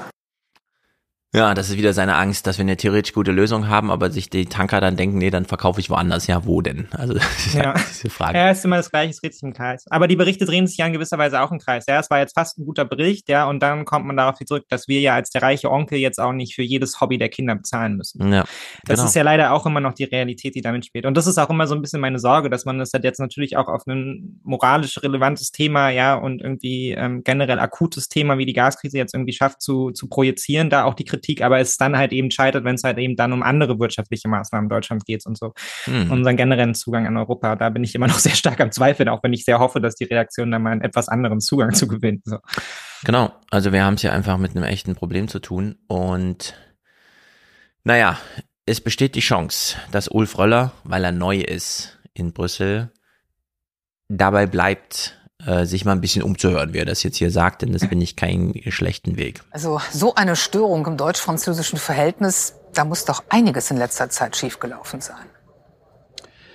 Also es ist ja mein erster EU-Gipfel in Brüssel und deswegen habe ich mich vorsichtshalber nochmal umgehört bei Kolleginnen und Kollegen, die schon viele Gipfel mitgemacht haben. Und normalerweise ist das das deutsch-französische Verhältnis wichtig, um Krisen in der EU zu bewältigen. Nun kriselt das schon wirklich auf einem sehr ungewöhnlichen Niveau. Und das hat eben Macron mit diesem Satz sehr deutlich gemacht. Ja, Macron hat es deutlich gemacht. Ich habe mich nochmal umgehört. Viele meinen, ja, da ist irgendwie was dran, da geben wir ihm mal recht. Und äh, man sollte jetzt nicht, er sollte nicht wieder zu sehr in die, ach so, die Redaktion möchte das und das von mir geliefert bekommen, sondern er sollte auf diesem europäischen wär Track schön, mal auf jeden bleiben. Fall. Ja. Ich frage mich ja, ob es am Ende irgendwie was damit zu tun hat, dass die Franzosen sich weigern, diese Pipeline aus Spanien zu Ende zu bauen. Weißt du, dass Olaf da immer zu Macron sagt, ja, können mit dem Deckel machen, so, aber ich will meine fünf Kilometer Pipeline. Und ja. die sich da irgendwie da gegenseitig die Köpfe einhauen. Am Ende einfach so ein deutsch-französisches irgendwie Ich meine, wie das jetzt thematisiert wurde, ne? Wir hatten es ja auch letzte Woche oder so, vor zwei Wochen schon mal gehört, dass da so ein bisschen Pipeline fehlt, weil Macron sich sperrt. Wenn man sich überlegt, die wollten Rotterdam an Italien anschließen. Und dann haben die Schweizer zum Beispiel oder auch die Österreicher gesagt, dann brauchen wir mal Tunnel. Ja, bis hin zu Mont Blanc, 50 Kilometer Tunnel, alles fertig, Schiene liegt, jeder Feuerlöscher hängt. Und die Deutschen haben es nicht geschafft, durch NRW die Gleise zu legen. das stimmt. ist flaches Land. Ja, es ist einfach, kann man einfach machen. Und äh, diese Nachlässigkeiten und so, klar, jetzt sagen die jetzt, ey, ihr wollt eine Pipeline durch unser Frankreich haben, baut uns doch erstmal unsere Straßen, unsere Schiene und alles, was wir die letzten Ja. 20 Jahre hier europäisch vereinbart haben. Also in der Hinsicht verstehe ich das schon gut und äh, gestehe es sogar zu, dass das einfach so ein mediales, machen wir dann vielleicht in drei Monaten, dass wir euch die Zusage geben. Ja, aber Hm. erstmal Theater. Deswegen, in der Hinsicht darf ich gar nichts sagen. Nö, ich finde das Theater ja auch sehr angemessen. Also dagegen habe ich ja auch gar nichts. Also Ja. ich finde, da kann auch gut mal Theater gemacht werden. So. Genau, hören wir uns im Heute-Journal mal noch die Moderation zu Scholz in Paris, wo ihm dann Macron mal seine Regeln auftropfen konnte. Eine Reise nach Paris, ein Mittagessen im goldglänzenden Élysée-Palast, ein Gespräch mit dem engsten Verbündeten der Deutschen. Das ist eigentlich einer der schöneren Termine eines Bundeskanzlers. Und natürlich würde Olaf Scholz auch sagen, dass es ein sehr schönes und konstruktives Gespräch mit Präsident Macron war. Hat er aber nicht gesagt, weil er überhaupt nichts gesagt hat. Denn es gab nichts in Paris heute. Kein Wort zum Gesprächsauftakt von Kanzler und Präsident, keine Pressekonferenz danach.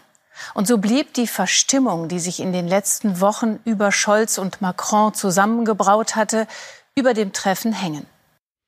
Ja, warum gute Miene zum bösen Spiel machen? Macron hat ja einfach gesagt, ne, wir, wir spielen jetzt mal mit offenen Karten. Und das finde ich gut. Gut, kommen wir also zu unser aller Lieblingsthema. Deutsche Bundespolitik. Erhaben und von keinem Problem bekannt. Vorher machen wir aber unsere kleine Pause und äh, melden uns dann hier gleich mit äh, unseren allen Lieblingsprotagonisten zurück. Unser kleiner Moment. Dankbarkeit, Achtsamkeit, Aufmerksamkeit. Letzter Aufruf für den Alias Express. Die Fahrkarten bitte. Die Fahrkarten bitte. Wer hat denn hier eine Fahrkarte gebucht? Sensationellerweise ist es Heinz-Erik. Er ist hier unten schon NFT-mäßig im Video für die Ewigkeit äh, vermerkt und er schickt 500. Und zwar ohne Kommentar. Wir müssen uns jetzt also irgendwas denken, was rechtfertigt so einen großen Batzen Geld hier für einen kleinen Podcast. Wir können natürlich alle uns erstmal dankbar zeigen. Dankeschön. Ich sag Dankeschön. Ich denke, wir alle sagen Dankeschön, denn das ist ja hier Querfinanzierung für so viele, die zuhören. Und zwar zu Recht genau im Modus, wie sie zuhören. In der Hinsicht, das ist ein toller sozialer Beitrag hier, Heinz-Erik, für alle für uns, für den Podcast, für die Podcast-Landschaft. Sehr gut, macht einen ja auch ein bisschen sprachlos, gerade wenn es so kommentarlos daherkommt. Tobias schickt 165 Euro und dankt für die wertvolle Arbeit, ist damit hier also auch NFT-mäßig verlinkt und wir danken. Dankeschön. Wir danken, danken, danken. Damit ergibt sich hier eine tolle Gang, Präsentatorenschaft für heute abdenkt, abdeckt, so heißt es richtig. Sehr gut. Außerdem Produzenten Sven, auch kommentarlos. Markus schickt 40, kratzt also an der Schwelle. Hiermit danke ich ihm. Er spendet für viele, äh, vielen Dank für die vielen Gedanken, schreibt er. Chiara hat auch 40 geschickt, knapp an der Schwelle. Hallo Stefan, kannst du in deiner nächsten Sonntagsausgabe einen Geburtstagsgruß dalassen? Natürlich. Ich habe auch schon auf die Mail geantwortet. Wir hatten ein kleines Tete-Tet. Ich habe Geschenke verschickt. Und die Geburtstagsgrüße gelten Robin. Robin, wenn du am Mittwoch Geburtstag hattest und eine Chiara an deiner Seite weißt, sehr gut. So gut gemacht bis hierhin, ihr beide. Ich wünsche alles Gute, insbesondere dem Geburtstagskind. Markus ist hier mit heute genannt. René und Matthias, milde 16 Grad Grüße aus Kiel. Ja, 16 Grad milde. Also hier war Halloween-Wochenende, war im Grunde Klimahorror. Und damit auch äh, die ganzen äh, Kinderfreizeitparks total überfüllt. Schlimm ist das. Andreas, Tobias, Michael, Thomas, Susanne, eine Frau. Julian, Christoph, lasst die Münze springen, gerne.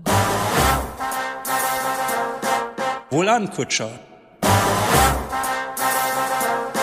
Spanne er die Pferde ein und spute sich, denn springend klingt die Münze. Springend klingt die Münze. Sehr gut. Daniel. Es kommen härtere Jahre, raue Jahre auf uns. Die Friedensdividende ist aufgezehrt und es beginnt für Deutschland eine Epoche im Gegenwind. Also zum Kotzen finde ich das, ja. Wirklich. Und die Leute von Hartz IV, die können kaum äh, leben, ja. Super treu. Thomas, hier auch eine bekannt. Stefan. Spende. Die heutigen Kleingewerbegewinne suchen ein gutes Zuhause. Hm, Kleingewerbe. Äh, Hinweis, Beitrag zu Alter und Geselligkeit im Sachsenspiegel. Ja, das ist auch dringend nötig, dass man aus Leipzig die umliegenden Regionen mal darüber aufklärt, wie es so steht um den Pflegestand. Sehr gut, ich grüße. Ich sag Dankeschön.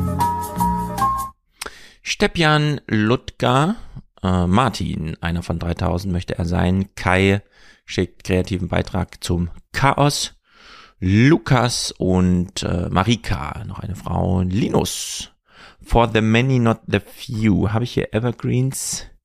Ich guck mal, ansonsten das britische leider nicht, aber vielleicht hilft das hier weiter.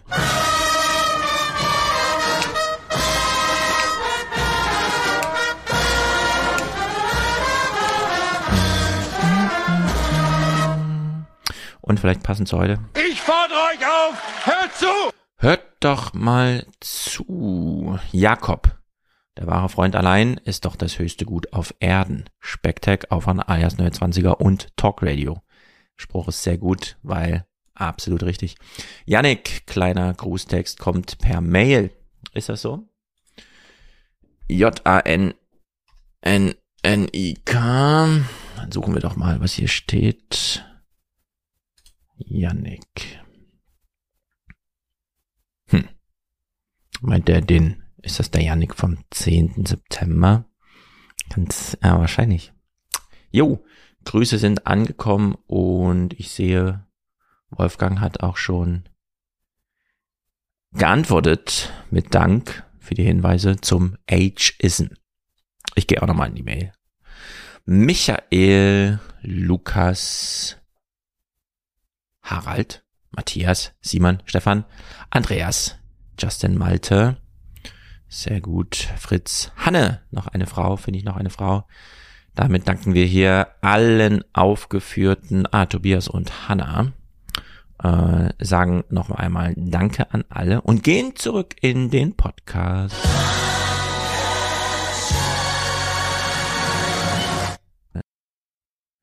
So, was stand also in Olafs Brief?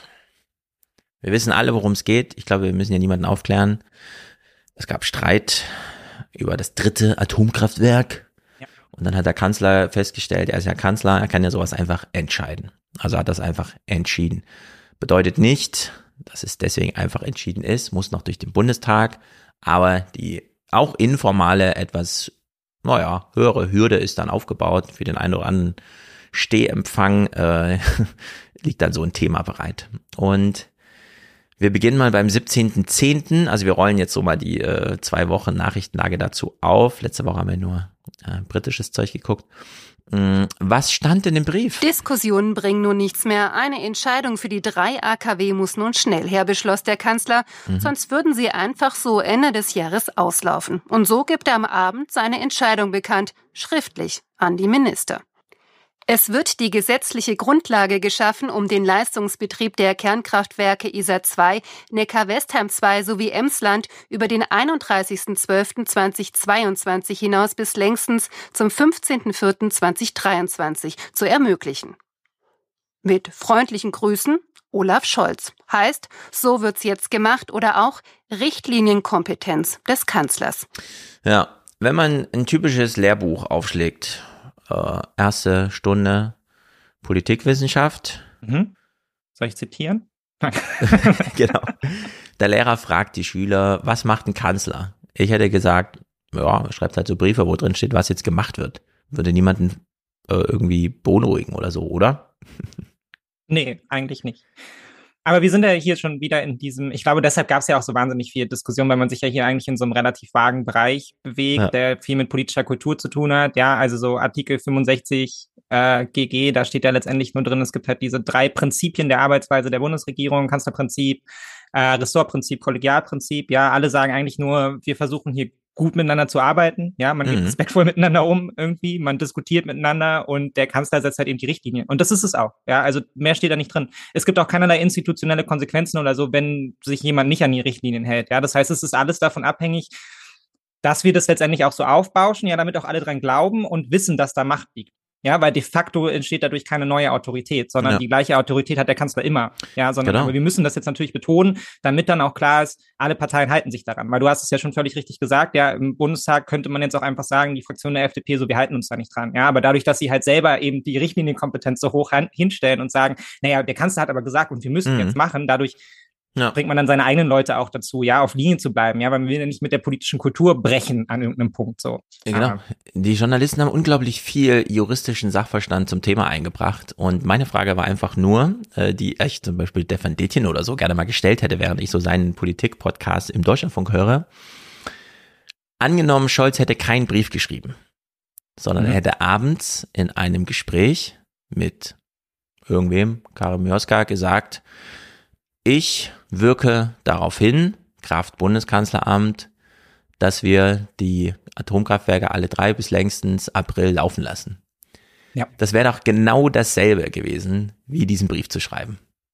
Ähm, de facto ja. Ich Es glaube, hätte genauso durch den Bundestag gemusst, es wäre Genau. das gleiche Signal an Ja. die Fraktion Ja. gewesen, tragt das mit, sonst ist unsere Regierungsmehrheit so ein bisschen beschädigt und so weiter und so fort. Ja. Genau. Also in der Hinsicht, das ist doch, Aber wir sehen jetzt ja gleich, also wir haben ja gleich drei O-Töne hintereinander und wir können ja mal darauf achten, äh, es ist eine Win-Win-Situation für alle. Ja, Genau. also alle profitieren Das jetzt einfach wahnsinnig davon. Ja. Und deshalb macht es auch so einen Sinn, das öffentlich zu machen, ja, weil der Kanzler macht damit seine Position klar, er zeigt seine Machtposition, ja, und alle anderen können sagen, der Kanzler hat gesagt und wir sind ja mit dem Kompromiss eh einverstanden, ja, also man hat es ja auch danach gemerkt, sehr deutlich so auf Twitter, einige Grüne taten sich damit ein bisschen schwer, dann direkt als Gewinner rauszukommen, ja, deshalb Mhm. hieß es dann am Anfang so, ah, die FDP hat sich hier durchgesetzt, ja, weil Ja, die ja, einfach ja, als ja. erste rausgegangen sind und meinten so, alles ist geil, ja, für uns ist es ein mega Deal. Und dann ist es bei den Grünen so langsam eingesickert, dass sie das ja auch einfach behaupten können, ja, Genau. also dass sie auch einfach rausgehen können und sagen können, das ist der Deal, den wir uns gewünscht haben. Ja, geil, dass der Kanzler das jetzt beschlossen hat. Während die Ganz SPD sagen kann, so setzt man sich durch. Das ist unser Kanzler. Jetzt seht ihr mal, nicht wie mit der Ukraine. Hier setzt sich jemand durch. So. genau. Unter genau für dieser. Maxime gucken wir jetzt diese Clips. Genau. Das heißt eigentlich, alle haben gewonnen. Ja. Und die Journalisten waren irgendwie angestachelt und wollten irgendwo den Konflikt sehen oder säen. Da passen jetzt beide Begriffe. Also es ist ganz bescheuert. Wir fangen mal an hier bei der FDP. Die FDP sieht sich als Gewinner, obwohl sie für noch längere AKW-Laufzeiten war. Das ist eine richtige Entscheidung. Ich begrüße das ausdrücklich. Vor allen Dingen ist es eine richtige Entscheidung für Deutschland. Und äh, vor diesem Hintergrund ähm, würde ich anempfehlen, dass der Deutsche Bundestag so schnell wie möglich den Weg dafür auch gesetzgeberisch frei macht. Ja, der FDP wird jetzt immer unterstellt, ja, die wollten ja eigentlich neue Brennstäbe kaufen und überhaupt und pipapo. Nee, die FDP weiß auch, wie der Wind weht. Der deutsche Atomausstieg ist sozusagen Staatsressort. Also das kriegt man sowieso nicht wieder raus. Wir haben seit zehn Jahren diese Ausbildungsbetriebe nicht mehr. Es gab, wir haben gar keinen Nachwuchs dafür, um jetzt irgendwie die Atomkraftwerke länger laufen zu lassen. Das Einzige, was die noch wollten, ist, dass Habeck mit seinem, und da muss ich sagen, geiler Trick wäre es gewesen, die äh, Atomkraftwerksbetreiber dazu zu verdonnern, die Dinger noch am Laufen zu lassen, aber nicht die 300 Millionen äh, Rendite pro Monat einzufahren, weil kein Strom mehr erzeugt wird. Ja. So, und das hat die FDP jetzt hingekriegt. Nee, solange sie laufen, die nächsten fünf Monate, werfen sie auch diese Milliarde noch ab. Oder beziehungsweise diese drei Milliarden ungefähr. So, und das war das Ziel. Und das hat die FDP hier erreicht. Und da muss man der FDP auch nicht, ach, ewig lang noch irgendwas anderes unterstellen und überhaupt und so. Nee, das mit dem Brennstäbe kaufen, das ist die CDU vor allem gewesen. Und zwar auch nur aus medialem Halligalli. Das ist Ja, ich glaube auch, dass die, die FDP weiß halt auch nicht gar nicht so genau, was sie will. Was ihr aufgefallen ist, ist, dass ähm, sie mit ihrem Oppositionskurs, das funktioniert so halb in der Regierung, ja, aber natürlich versucht man darüber weiterhin Druck aufzubauen. Also ist auch nicht wirklich eine Alternative eingefallen, wie man jetzt mitmachen kann, ohne mitzumachen. Ja, also am Ende ist man halt immer blöd dran. Und äh, das, deshalb spielen sie das jetzt natürlich bei jeder Chance aus. Ja, immer muss man sich erstmal querstellen und zeigen, also wir als freiheitliche Demokraten haben ja nochmal ganz andere Ansprüche und so. Und mit den Grünen so erstmal schon gar nicht, egal Genau. wie gut der Vorschlag ist so. Also genau, ist eigentlich und das ist, ja, du sagst es genau richtig. Auch das ist ein ganz wichtiger Punkt. Die ganzen Probleme, die die Journalisten hier gleich thematisieren wollen, sind ja alles nur mediale Streitigkeiten. Ja.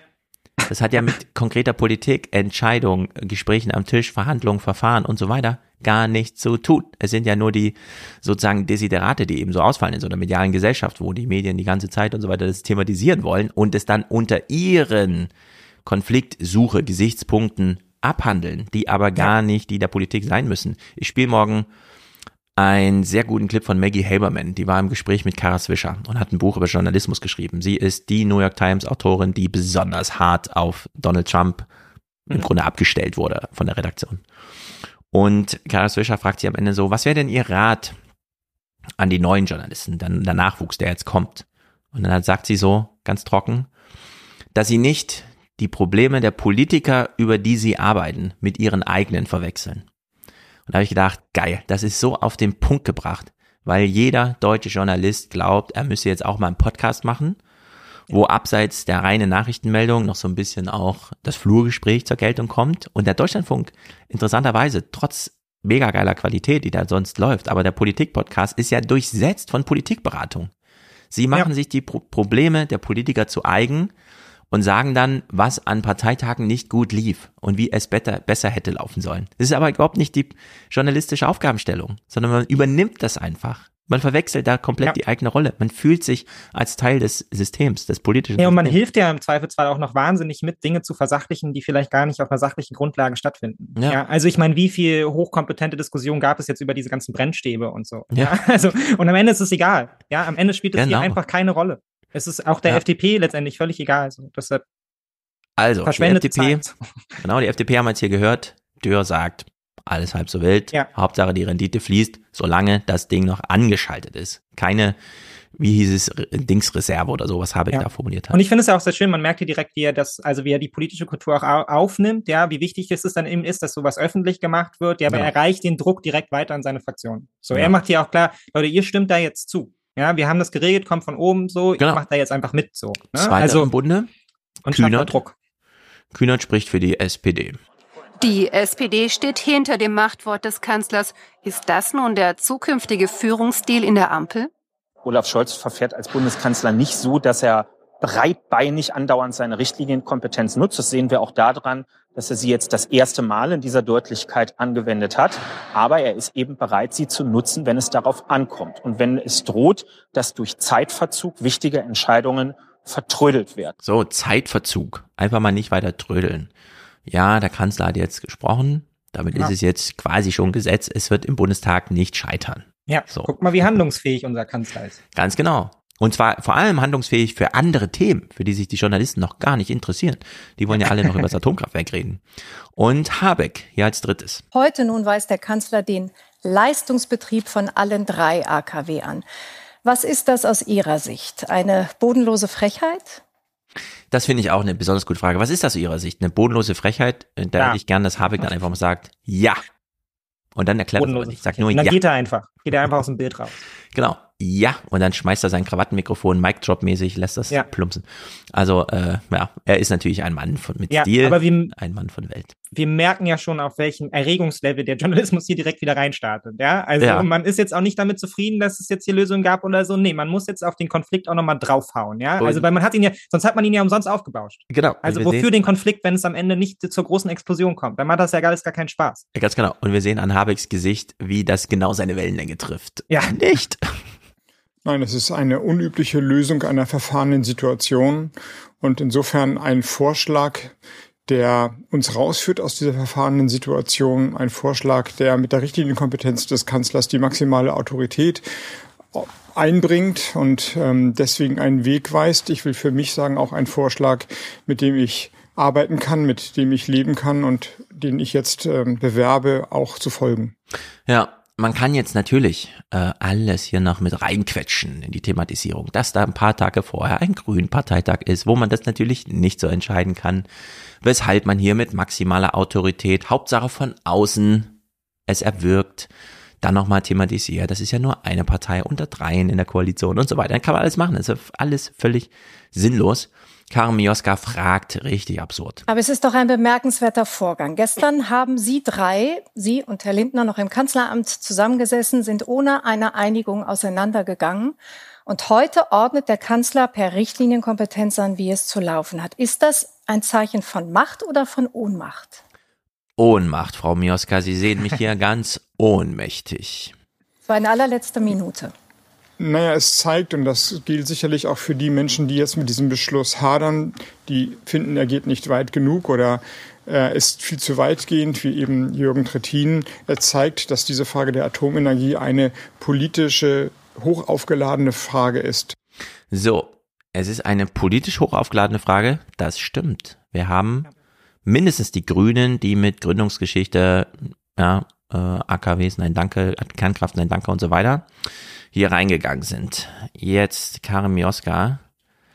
Ich finde, man kann die ganze politische Historie damit reinpacken, aber auf die Art und Weise oder die Art und Weise, wie Karl Mioska hier diesen ganzen Medienstress plötzlich Habeck und den Parteien anlastet, ist einfach absurd, denn es ist und bleibt ein Medientheater. Jetzt können wir uns endlich wieder anderen großen Dingen Ja. zuwenden und deswegen Und ist es ganz sie, gut, dass es heute Und weil sie so geklärt viel wurde. große Dinge erreicht haben, versteht ja kein Mensch, dass sie sich so einen überflüssigen Versteht es wirklich kein Mensch, also wenn solche Floskeln in der Frage schon auftauchen? Streit leisten. Wie viel Schaden hat das Ganze jetzt angerichtet? Wir stehen vor einer der vielleicht größten Krisen dieses Landes und die Ampel liefert sich diesen, ja, ich finde, total überflüssigen Streit, nur um die eigene Partei zufriedenzustellen. Bei der FDP ist es die eigene Klientel. Was glauben Sie, hat das für einen Eindruck gemacht auf die Deutschen?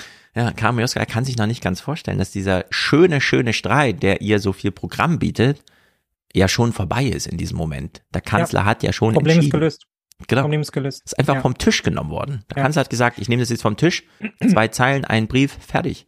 Naja, und auch hier fehlt ja letztendlich auch wieder die Reflexion über die eigene Rolle. An, an der Stelle müsste man ja eigentlich sagen, naja, wir haben diesen Streit ja auch groß gemacht, ja, und haben Ja. damit ja letztendlich auch die Politik in bestimmte Ecken gedrängt, ja, weil ja immer klar war, so wie du es jetzt letztendlich ja auch gerade gesagt hast, naja, für die Grünen ist es ja seit Gründung ein wahnsinnig wichtiges Thema. Ja. Also Mhm. die können ja hier gar nicht locker lassen. Und gleichzeitig hast du die FDP, wo man es dann immer auf die Landtagswahlen bezogen hat und sagen musste, naja, aber, aber wenn die jetzt so weitermachen, dann landen die ja bei drei Prozent oder so Ja. in den Umfragen. Ja, also, und damit wird ja letztendlich auch dann eine künstliche, eine künstliche Dimension geschaffen, wo es dann eben auch für die Politik wahnsinnig schwer ist, davon Abstand zu nehmen, ja, Mhm. sondern natürlich machen die sich dann wiederum darüber Gedanken, wie es dann eben medial gespiegelt wird, welche Entscheidungen sie dann eben auch immer treffen, ja, also und Ja. so dreht sich das ja hier konstant in einem Kreis, wo man hätte sagen müssen, am, am Ende, ja, hättest du die einfach machen lassen, Mhm. wäre das wahrscheinlich nie so ein Riesending geworden, so.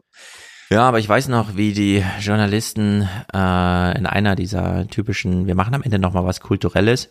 Und dann gab's ja zu, was stand an, 70 Jahre Grundgesetz oder so? War ja kürzlich, ne? Warte mal, 49. Mhm. Naja, jedenfalls wurde ja gefeiert irgendwie. Und äh, dann hieß es, ah, das Haus der Geschichte in Bonn macht eine Ausstellung zum Thema Kompromiss. Wenn die Demokratie ein was ausmacht, dann der Kompromiss. Und wie sehr sie das immer wieder vergessen. Ach so, ja, wir haben ja gestern noch den Kompromiss gefeiert. Ja, und jetzt wieder, ach, sie haben einen Kompromiss gemacht. Hm, da sind sie aber als Loser rausgegangen, oder? Wie beschädigt Ja, das sind sie sie denn gar jetzt nicht. und so? Das mögen sie gar nicht. Ich fand es zum Teil auch wirklich skurril, weil ich habe dann auch die ganzen Texte dazu gelesen, auch diese Sehnsucht dann doch nach dem autoritär durchgreifenden Ja, oder so. Ja, genau. also fast so Kanzlerprinzip mit so einem Führerprinzip verwechselt. Ja, also wo ist er denn, der gottgegebene Führer, der jetzt einfach Mhm. runterkommt und mal sagt, so ist dann irgendwie Sache. Und so wurde es ja dann auch überall rezipiert. Ja, dabei ist, und das macht ja Habeck ja auch sehr deutlich. Ja, also die Autorität ist da, weil wir sagen, er hat die Autorität, weil wir an diese Autorität glauben und wir wollen daran glauben, weil es uns für, für uns alle ein Gewinn ist, ja, an der Mhm. Stelle eben politisch so, dass wir an diese Autorität glauben. Genau. Und Habeck antwortet auf ihre Frage hier kurz und knapp. Und ich finde, Mioska vergreift sich dann im Ton. Wahrscheinlich keinen guten und genützt hat es auch nichts. Und was lernen wir jetzt daraus? Wir erinnern uns noch an diesen Beginn der Koalition. Da war die Rede von Möglichkeitsräumen. Solche Vokabeln gab es da und einem neuen Politikstil, als die Ampel begann. Was ist davon noch übrig, Herr Habeck? Ja, was ist denn davon noch übrig? Wir haben uns doch gerade von diesem einen Thema, das Sie so aufgebauscht haben, befreit, um jetzt andere Ja. Themen machen zu können. Wieso dieses Nachgehake und so weiter. Völlig unangemessen. Nee, war das nicht auch der Politikstil, den wir wollten? Also ich frage, also was, was wollten wir denn? Was war denn die Idee dahinter der neuen Regierung? Wollten wir jetzt Ja. weitere 16 Jahre Alternativlosigkeit, wo die Kanzlerin Stimmt. immer nach vorne geht und sagt, die Entscheidung mussten wir jetzt treffen, weil es geht keine, gibt keine andere. Das Ja. ist die Entscheidung, die wir jetzt getroffen haben. So, das ist einfach alternativlos, ja. Das Ganz hatten genau. wir 16 Jahre lang und es hat ein wahnsinnig schlechtes Bild unserer Demokratie abgegeben, einfach so, ja. Ja. Und Leute haben ja nicht umsonst große Texte darüber geschrieben, ja, das Parlament muss zurückholen, der, der Streit fehlt, ja, die Auseinandersetzung, dass einem was liegt an den Themen, die man da irgendwie behandelt. Und jetzt haben wir den Streit, jetzt haben wir die Auseinandersetzung und wir haben ja auch große Kompromisse, ja, in wichtigen Krisenzeiten. Ich meine, diese Regierung hält immer noch zusammen, ja, ganz egal, was darüber bisher geschrieben wurde, Mhm. aber sie funktioniert ja in gewisser Weise und sie Die funktioniert. auch Versicherung haben wir ja auch von allen, dass es hält. Haben wir Ja. Ricarda lang gehört und so. Also dann ist Find- es doch ja. gut. Das ist doch eine Glanzstunde auch des demokratischen Austauschs da. Absolut. Ja, Vor allem, was, was für Gejammer damals. Ah, die Merkel und die CDU, die regierende Koalitionspartner immer in Grund und Boden, die FDP raus aus dem Bundestag Ja. geflogen, die SPD zerstört. Und jetzt hat man es mal nicht so. Ah, ist auch wieder nicht recht. Nee. Habeck zählt ja mal so ein paar tagespolitische Ordnungs, äh, äh, Tagesordnungspunkte des Alltags auf. Im Grunde ist das dieses, liebe Frau Mioska, ich sage Ihnen ein paar Themen, ja, können Sie mal da ein bisschen weitergehen und uns da auch vielleicht helfen? Sie haben ja immer eine relevante Funktion hier im demokratischen Geschehen. Doch, davon ist noch viel übrig. Wir haben ja, das habe ich äh, jetzt wiederholt gesagt, und wenn Sie wollen, lese ich Ihnen die Liste oder zitiere, sage ich die Liste auf. Wenn Sie wollen, wenn Sie es in der Redaktion nicht hinkriegen, ich sage Ihnen gern, woran wir gerade so inhaltlich arbeiten. Wirklich auch große, weitgehende, die Republik auch teilweise spaltende Entscheidungen getroffen von Freihandelsabkommen und CETA, das, was wir neu geeicht haben, bis ähm, jetzt auch heute mit vom Kanzler in der Richtlinienkompetenz angeordnet, bis zum Vorziehen des Kohleausstiegs für ein Laufenlassen von zwei Kohlekraftwerksblöcken über den Winter 23, 24. Das ist ja alles gute politische Arbeit. Ja, mir fehlt so ein bisschen Vorfreude der Journalisten auf die, und das, ich hoffe, sie kommen noch dazu, die FDP und die Grünen versuchen ja nun wirklich ein paar zivilgesellschaftliche Themen voranzubringen. Allen voran Familie, Verantwortungsgemeinschaften und so weiter und so fort. Das ist eigentlich ein Feuerwerk, wenn eine progressive und eine, also eine zivilgesellschaftlich progressive wie die FDP, die sich ja immer so ein bisschen auch die jungen Wähler da unter die Fittiche nehmen möchte und dann gleichzeitig die Grünen, die so lange darauf warten, solche Themen anzugehen, die eben nicht mit so einem christlichen Einschlag, sondern eben mit diesem, was soll man sagen, auch ein bisschen spirituellem süddeutschen äh, Einschlag da reinkommt und so, ja. Warum die Journalisten nicht einfach mal sagen, ja, jetzt wo sie das eine Thema abgeräumt haben, wie steht's denn darum? Ja, wann wird denn jetzt äh, die Berufsausbildung mal auf äh, Augenhöhe mit den akademischen Feldern gebracht, inklusive Auslandssemester, Stipendiensysteme und so weiter und so fort. Keine Frage dazu von niemandem. Das liegt Nö, man hat es auch völlig außer Acht gelassen. Man ist ja im Krisenmodus.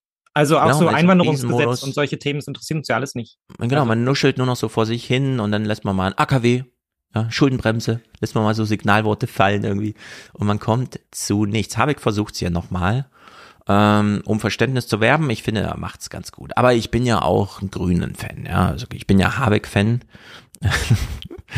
ich lasse es hier nochmal aushängen. Nur in dieser Atomfrage haben wir es, das muss man, denke ich, einfach sich zugestehen, es mit einer besonderen Frage zu tun, die die Identität von politischen Parteien und auch von Menschen stark geprägt hat. Und das ist nicht gut, ich will das auch nicht schönreden, da ist zu viel Zeit ins Land in, ins Land gestrichen. Wir haben, wir hätten das früh erklären müssen. Das war aber nicht möglich aus den genannten Gründen. Die Niedersachsenwahl hat nochmal zu einem Zeitverzug geführt. Mhm. So, und damit ist es aber auch alles gesagt. Und deswegen ist es richtig, dass in dieser schwierigen Ausnahmesituation der Kanzler sagt, jetzt sage ich, wo ich stehe, seine volle Autorität einsetzt. Das ist ja nicht ohne Risiko. Sie haben zu Recht darauf hingewiesen. Und ich kann für mich sagen, dass ich dafür werbe, dass jetzt dieser Weg zu Ende gegangen wird und wir uns dann wieder mit anderen Dingen beschäftigen, hoffentlich dann konstruktiver. Hat Frau Mioska das jetzt verstanden, was er ihm gesagt hat?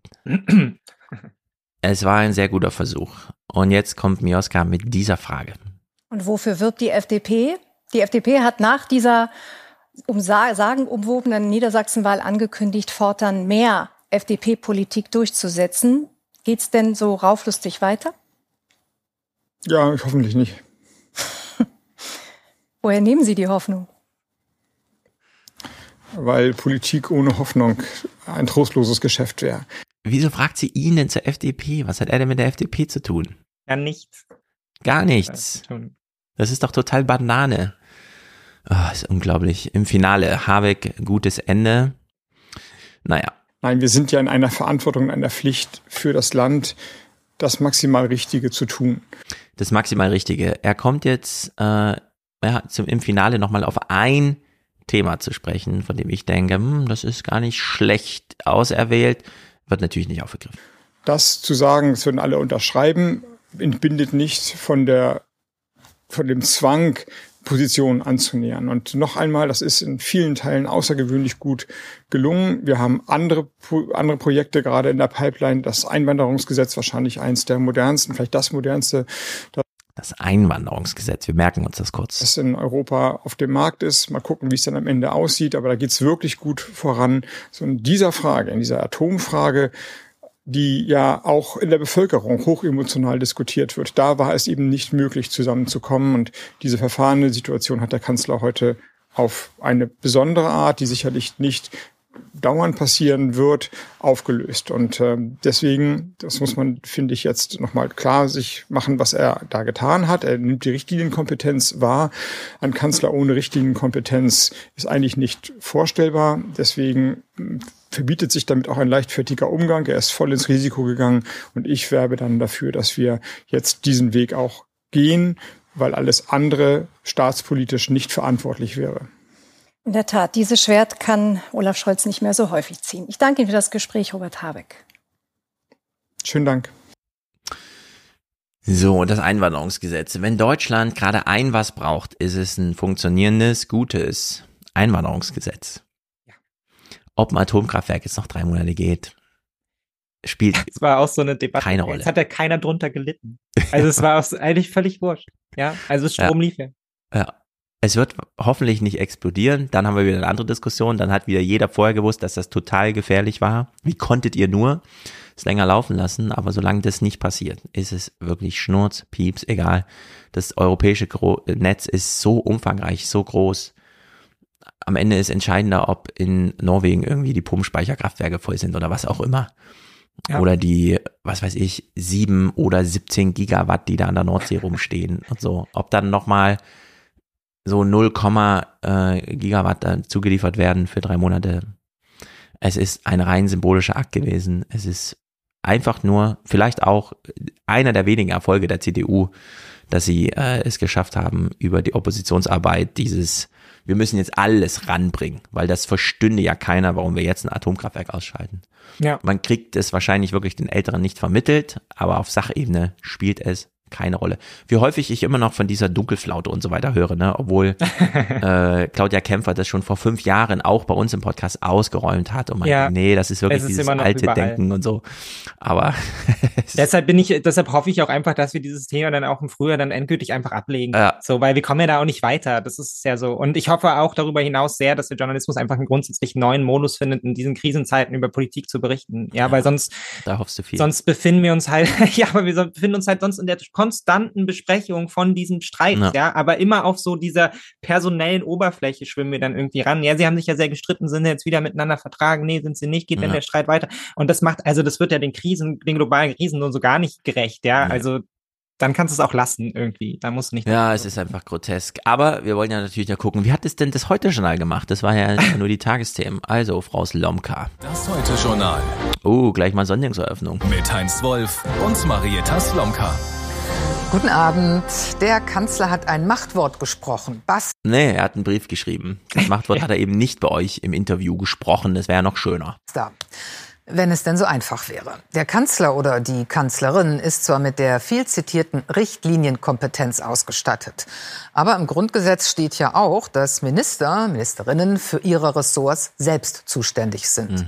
Insofern gibt es da keine eindeutige Gebrauchsanweisung für öffentliche Machtworte, aus denen schnell grundsätzliche Machtfragen werden können, wenn ein Kanzler sich dann nicht durchsetzt. Und wegen all dem, weil wir uns ja einfach noch Fragen gestellt haben heute Morgen halb zehn in der Konferenz, haben wir uns gedacht, ist das jetzt so? Die Macht ist einfach nur so hingeworfen und es wirft ganz viele Fragen auf, die müssen wir alle klären und zwar mit allen Beteiligten im Gespräch und so weiter und so fort.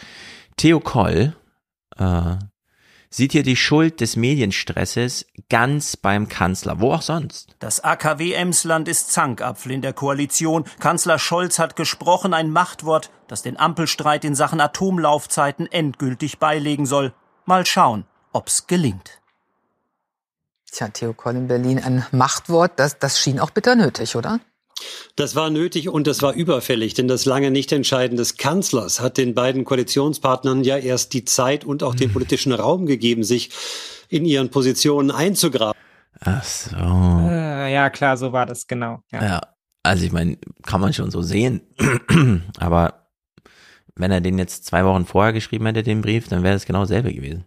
Also es macht Ja, ich bin mir auch nicht mal so sicher, ob das dann tatsächlich im Nachhinein so aufgeht, so, weil wenn der Kanzler jetzt einfach sagt, so ja, ich hätte mir das jetzt so gerne gewünscht, hätten die ja auch heute diskutieren können. Also vielleicht Ja. müssten die auch erstmal an so einen Punkt kommen, wo beide Parteien gesagt haben, ja, irgendwie kommen wir hier nicht so richtig weiter. Und dann kam der Kanzler halt eben mit dem Heiligenschein über dem Kopf reingelaufen, ja, mit dem Brief in der Genau. Hand und alle waren so, pff, mega, machen wir so. Eben, auf der Zeitdimension ist das hier völlig kontingent. Äh, es sind halt verschiedene Szenarien denkbar, aber auf der Sachebene hat sich das, also Sach- und Sozialebene hat sich halt nichts geändert in der Hinsicht. Also es ist einfach quatschig. Und am Folgetag wieder Sendungseröffnung, wieder Marietta Slomka und wir sagen nur, oh Gott, lass das Thema einfach weg.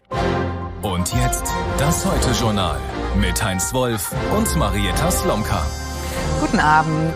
Die interessante Frage der nächsten Zeit wird sein, ob sich nach dem Machtwort des Kanzlers nun auch alle an die Chefansage halten und, salopp gesagt, von nun an Ruhe im Karton herrscht. Ich meine, kann man nicht einfach mal auch als Journalist ehrlich sein und sagen, Leute, ich weiß, wir verkaufen euch hier einen Streit, aber wir wissen es eigentlich besser. Es läuft so, Kanzler sagt, soll ich nicht einfach ein Machtwort machen? Ja, ich habe, soll ich nicht einfach einen Brief schreiben? Und dann Ja. sagt Habeck, ich bitte drum. Und Lindner sagt, oh Mann, schön, dass du fragst. Ja. Hätte ich es dir in fünf Minuten selber mal vorgeschlagen, dass du es machst. Alle sind sich total einig, dass sie das machen. Alle wissen genau, sie müssen dann zwei Tage so Medienstress durchstehen, deswegen. Und sagen sich, ja, komm, schnipsen Ja. wir in die Finger und machen's. Und dann machen sie es halt.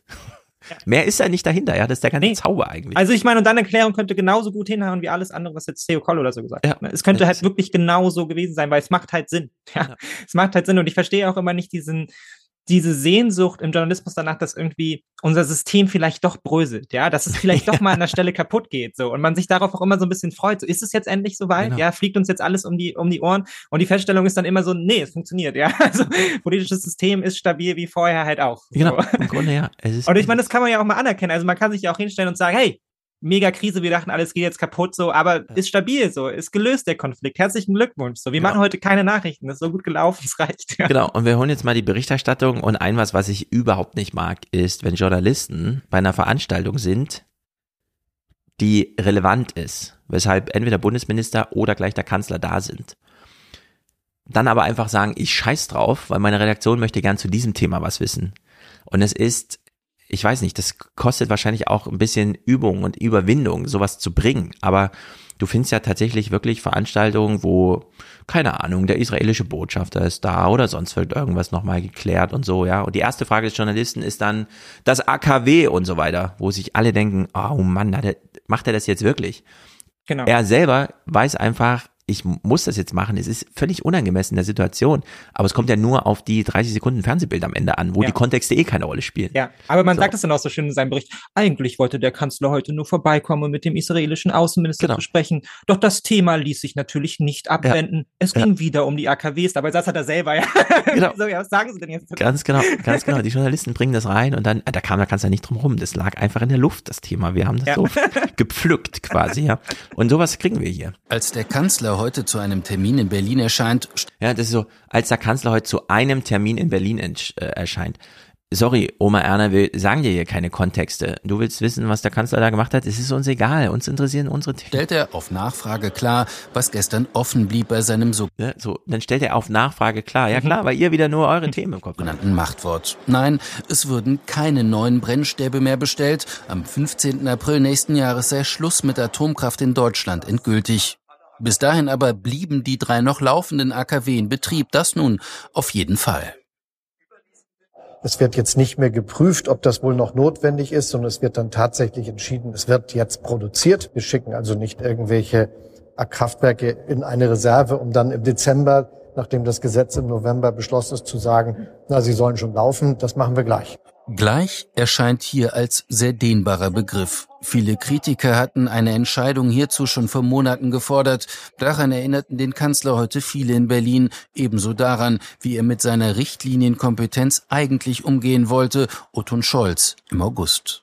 Es ist gut, dass ich sie habe, aber natürlich nicht in der Form, dass ich jemandem einen Brief schreibe, bitte, Herr Minister, machen Sie das Folgende. Ja.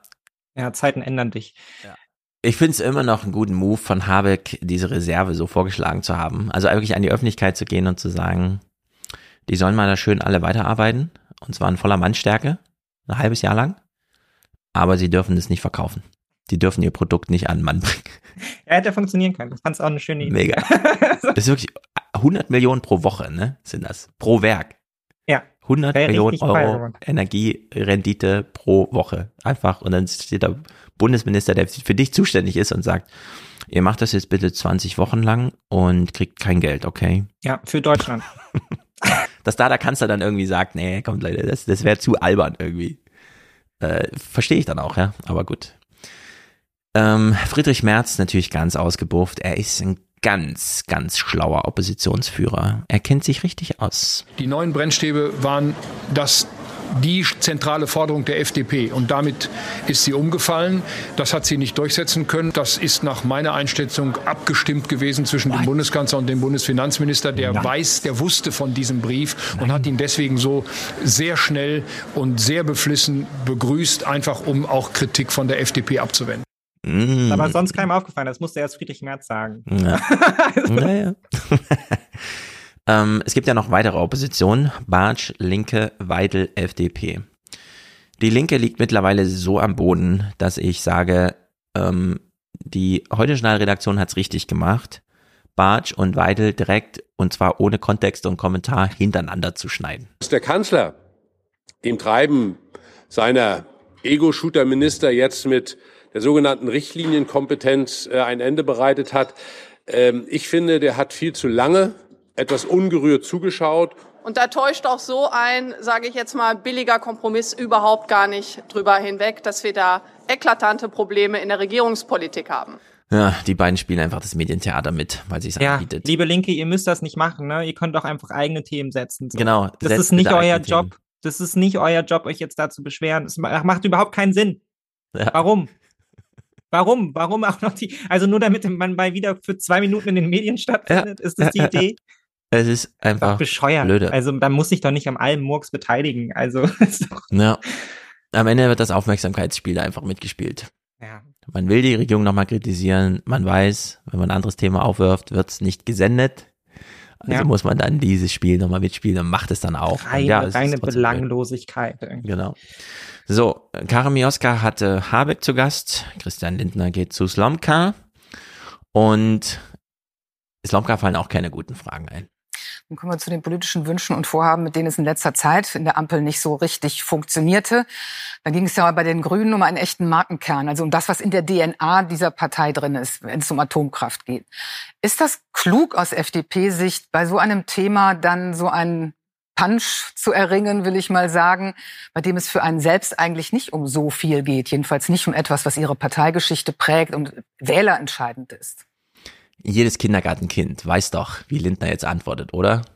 Ja, aber ich finde find auch schon die Frage doof, weil ich würde auch sagen, ja, der Markenkern der FDP ist ja auch alles blöd zu finden, was die Grünen gut finden. Ja, eben, also, genau. Das ist doch, also wirklich. Also wir wissen alle, was Lindner gleich sagt, aber das wäre im Grunde die bessere Antwort gewesen, wenn er einfach sagt, Frau Slomka, ja, unser politischer Gegner hat einen Markenkern. Und ja, wenn wir den torpedieren können, machen wir das. Ja. Was glauben Sie denn? Wo haben Sie denn Politik mal kennengelernt? Haben Sie das irgendwie, keine Ahnung. Wie kommen Sie denn auf die Idee, mir so eine Frage zu stellen? Das ist doch völlig absurd.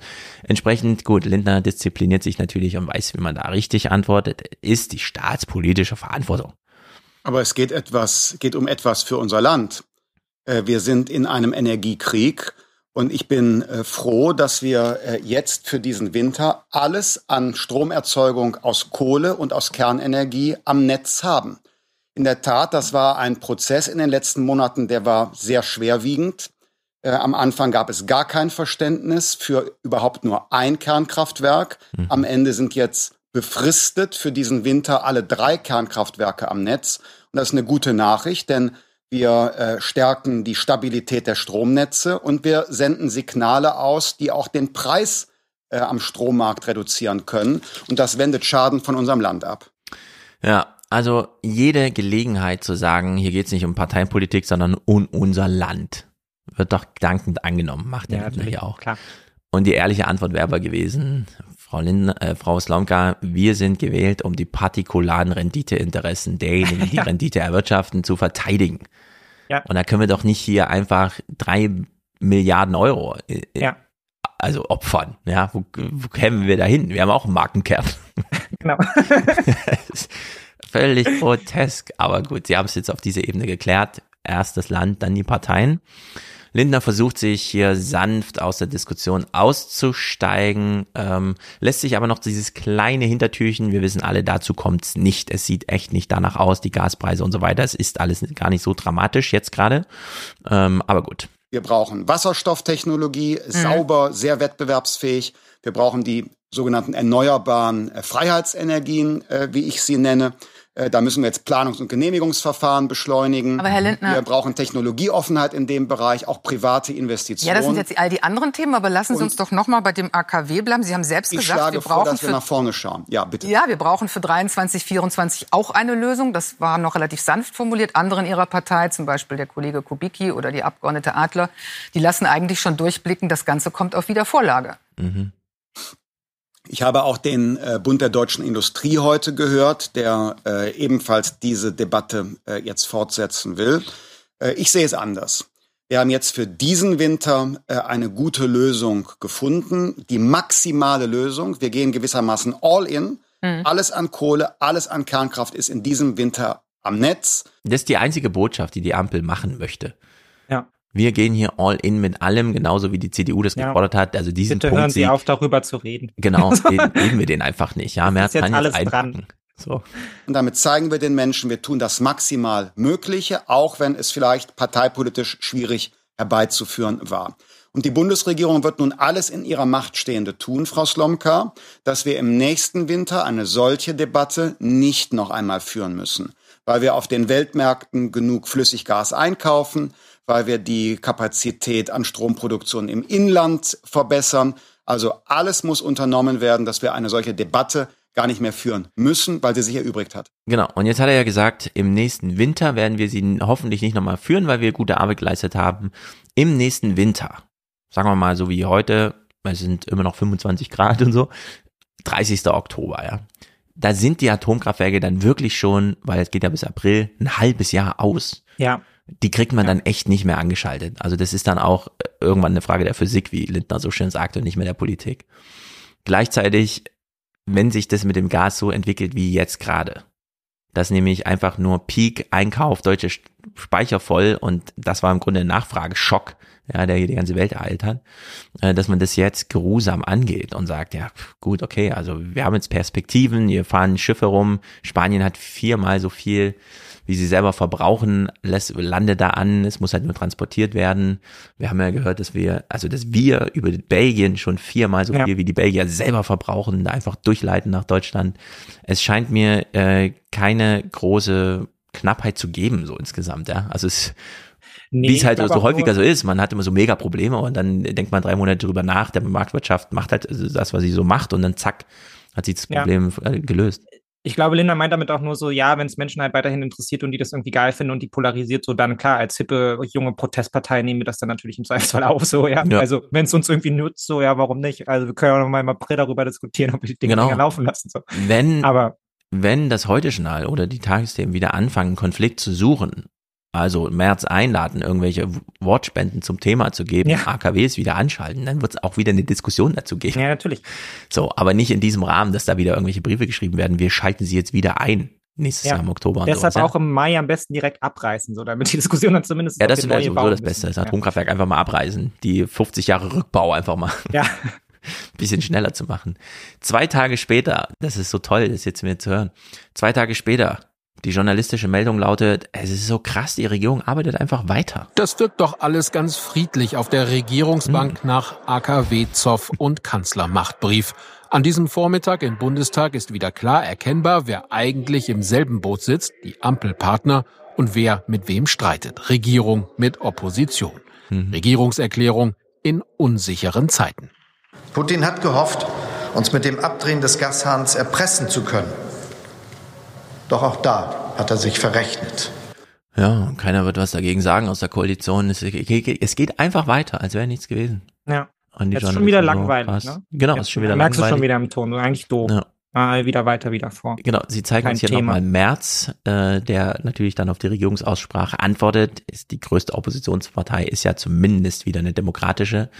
Entsprechend kriegt er dieses Wort erteilt und ja klar, äh, wie die Medien auch, will er nochmal dem Streit so ein bisschen nachfühlen. Irgendwo ist er doch noch, oder? So Reste des Streits. Deutschland dürfte in Brüssel bewertet werden als das Land in Europa, dessen Regierung in den letzten Monaten am heftigsten gestritten und mit am wenigsten erreicht hat bei der Entlastung der privaten Haushalte und der Unternehmen. Der 200 Milliarden Abwehrschirm, der gerade geplant wird.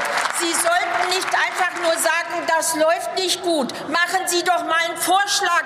Wo sind Sie denn da? Ja, ein bisschen tut mir März auch leid, ehrlicherweise. Ja, ich meine, wieder die Inkonsistenz, ne? Also auf der einen Seite, ja, sie haben am wenigsten äh, erreicht für die Entlastung, so, aber man plant dann auch schon wieder im Bundesrat irgendwie das Bürgergeld zu blockieren. Ja, also ich meine, genau, das ist ja sowas. auch diese Doppelung, die da immer stattfindet. Niemand glaubt ihnen ja, ja, dass es ihnen wirklich um die Menschen geht, so, sondern Ja. es soll ja eigentlich nur gespart werden. So, das ist, glaube ich, allen klar. Vor allem, wir haben ja die EU-Gipfel hinter uns, wo Scholz total isoliert, weil alle nur fragten, sag mal, 200 Milliarden, hast du sie noch alle? Könnten wir das dann vielleicht auch mal machen? Nee, dürfen wir nicht.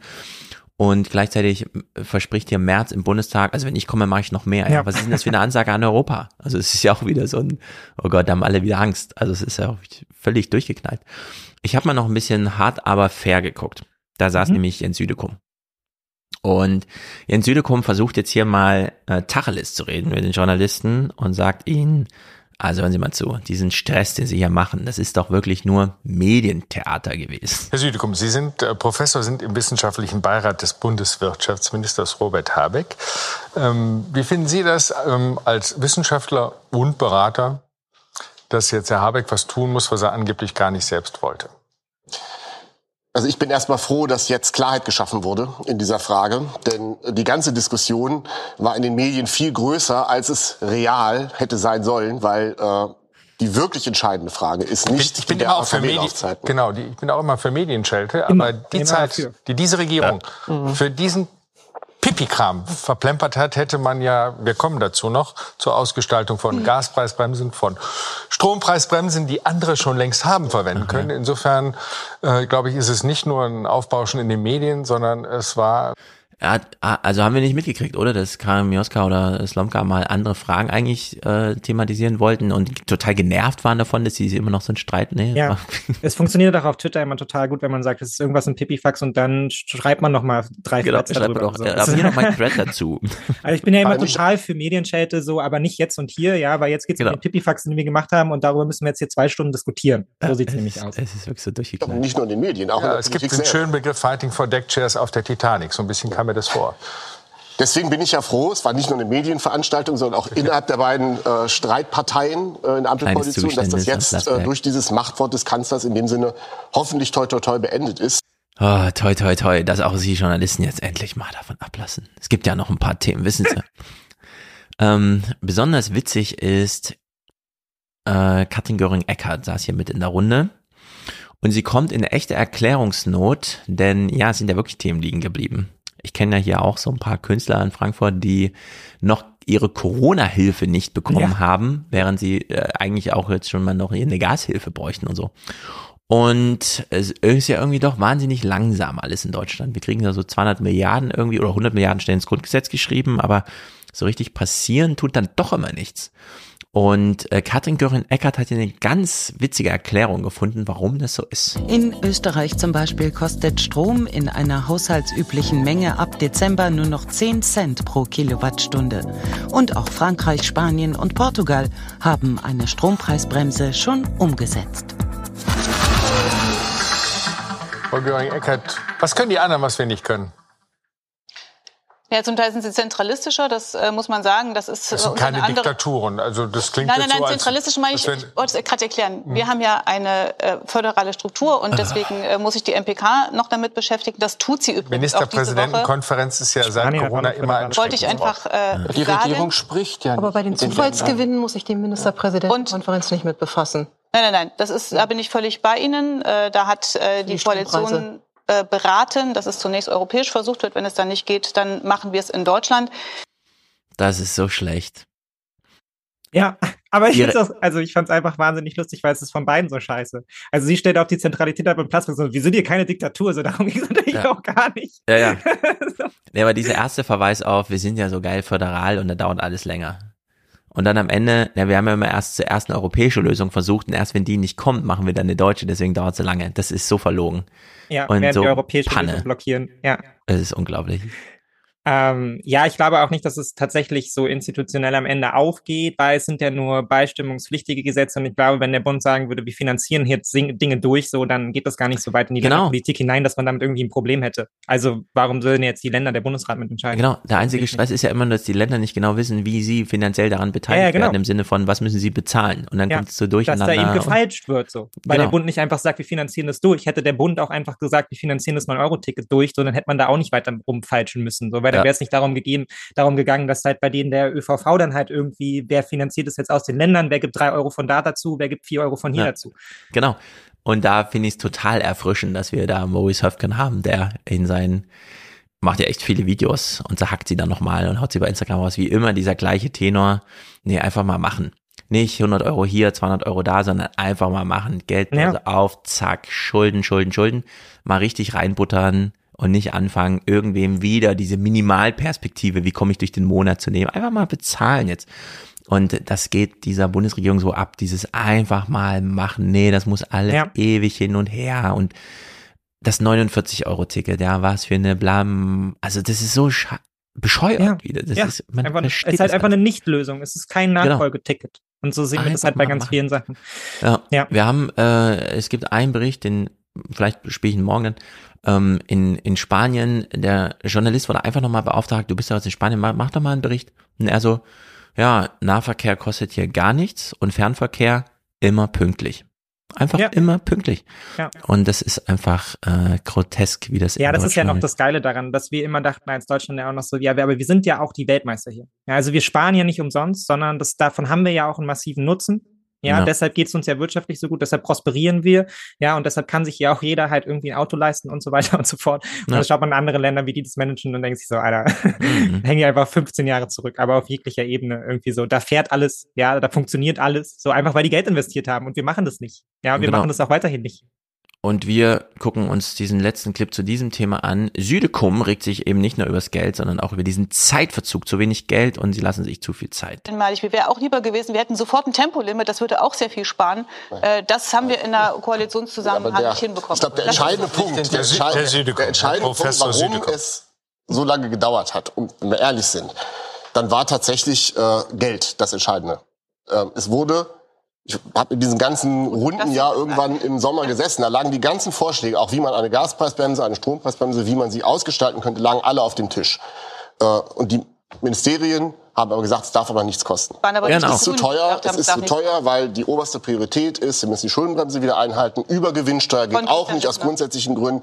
Das heißt, man hatte sich die Illusion hingegeben, dass man in diesem Wirtschaftskrieg ja, aber wir haben ja gelernt, diese Krisen die nebenbei. Ist jetzt Sie müssen viel öfter Maurice einladen, Südekom, alle. ja. Das, das ja. muss Thema durch die Bank sein. Wenn Sie ein politisches Programm haben, bezahlen Sie es bitte einfach. Es mangelt nicht an Geld. Wir haben unendlich, und ich meine echt unendlich viel Geld. Wenn wir es politisch klug einsetzen, ist es unendlich.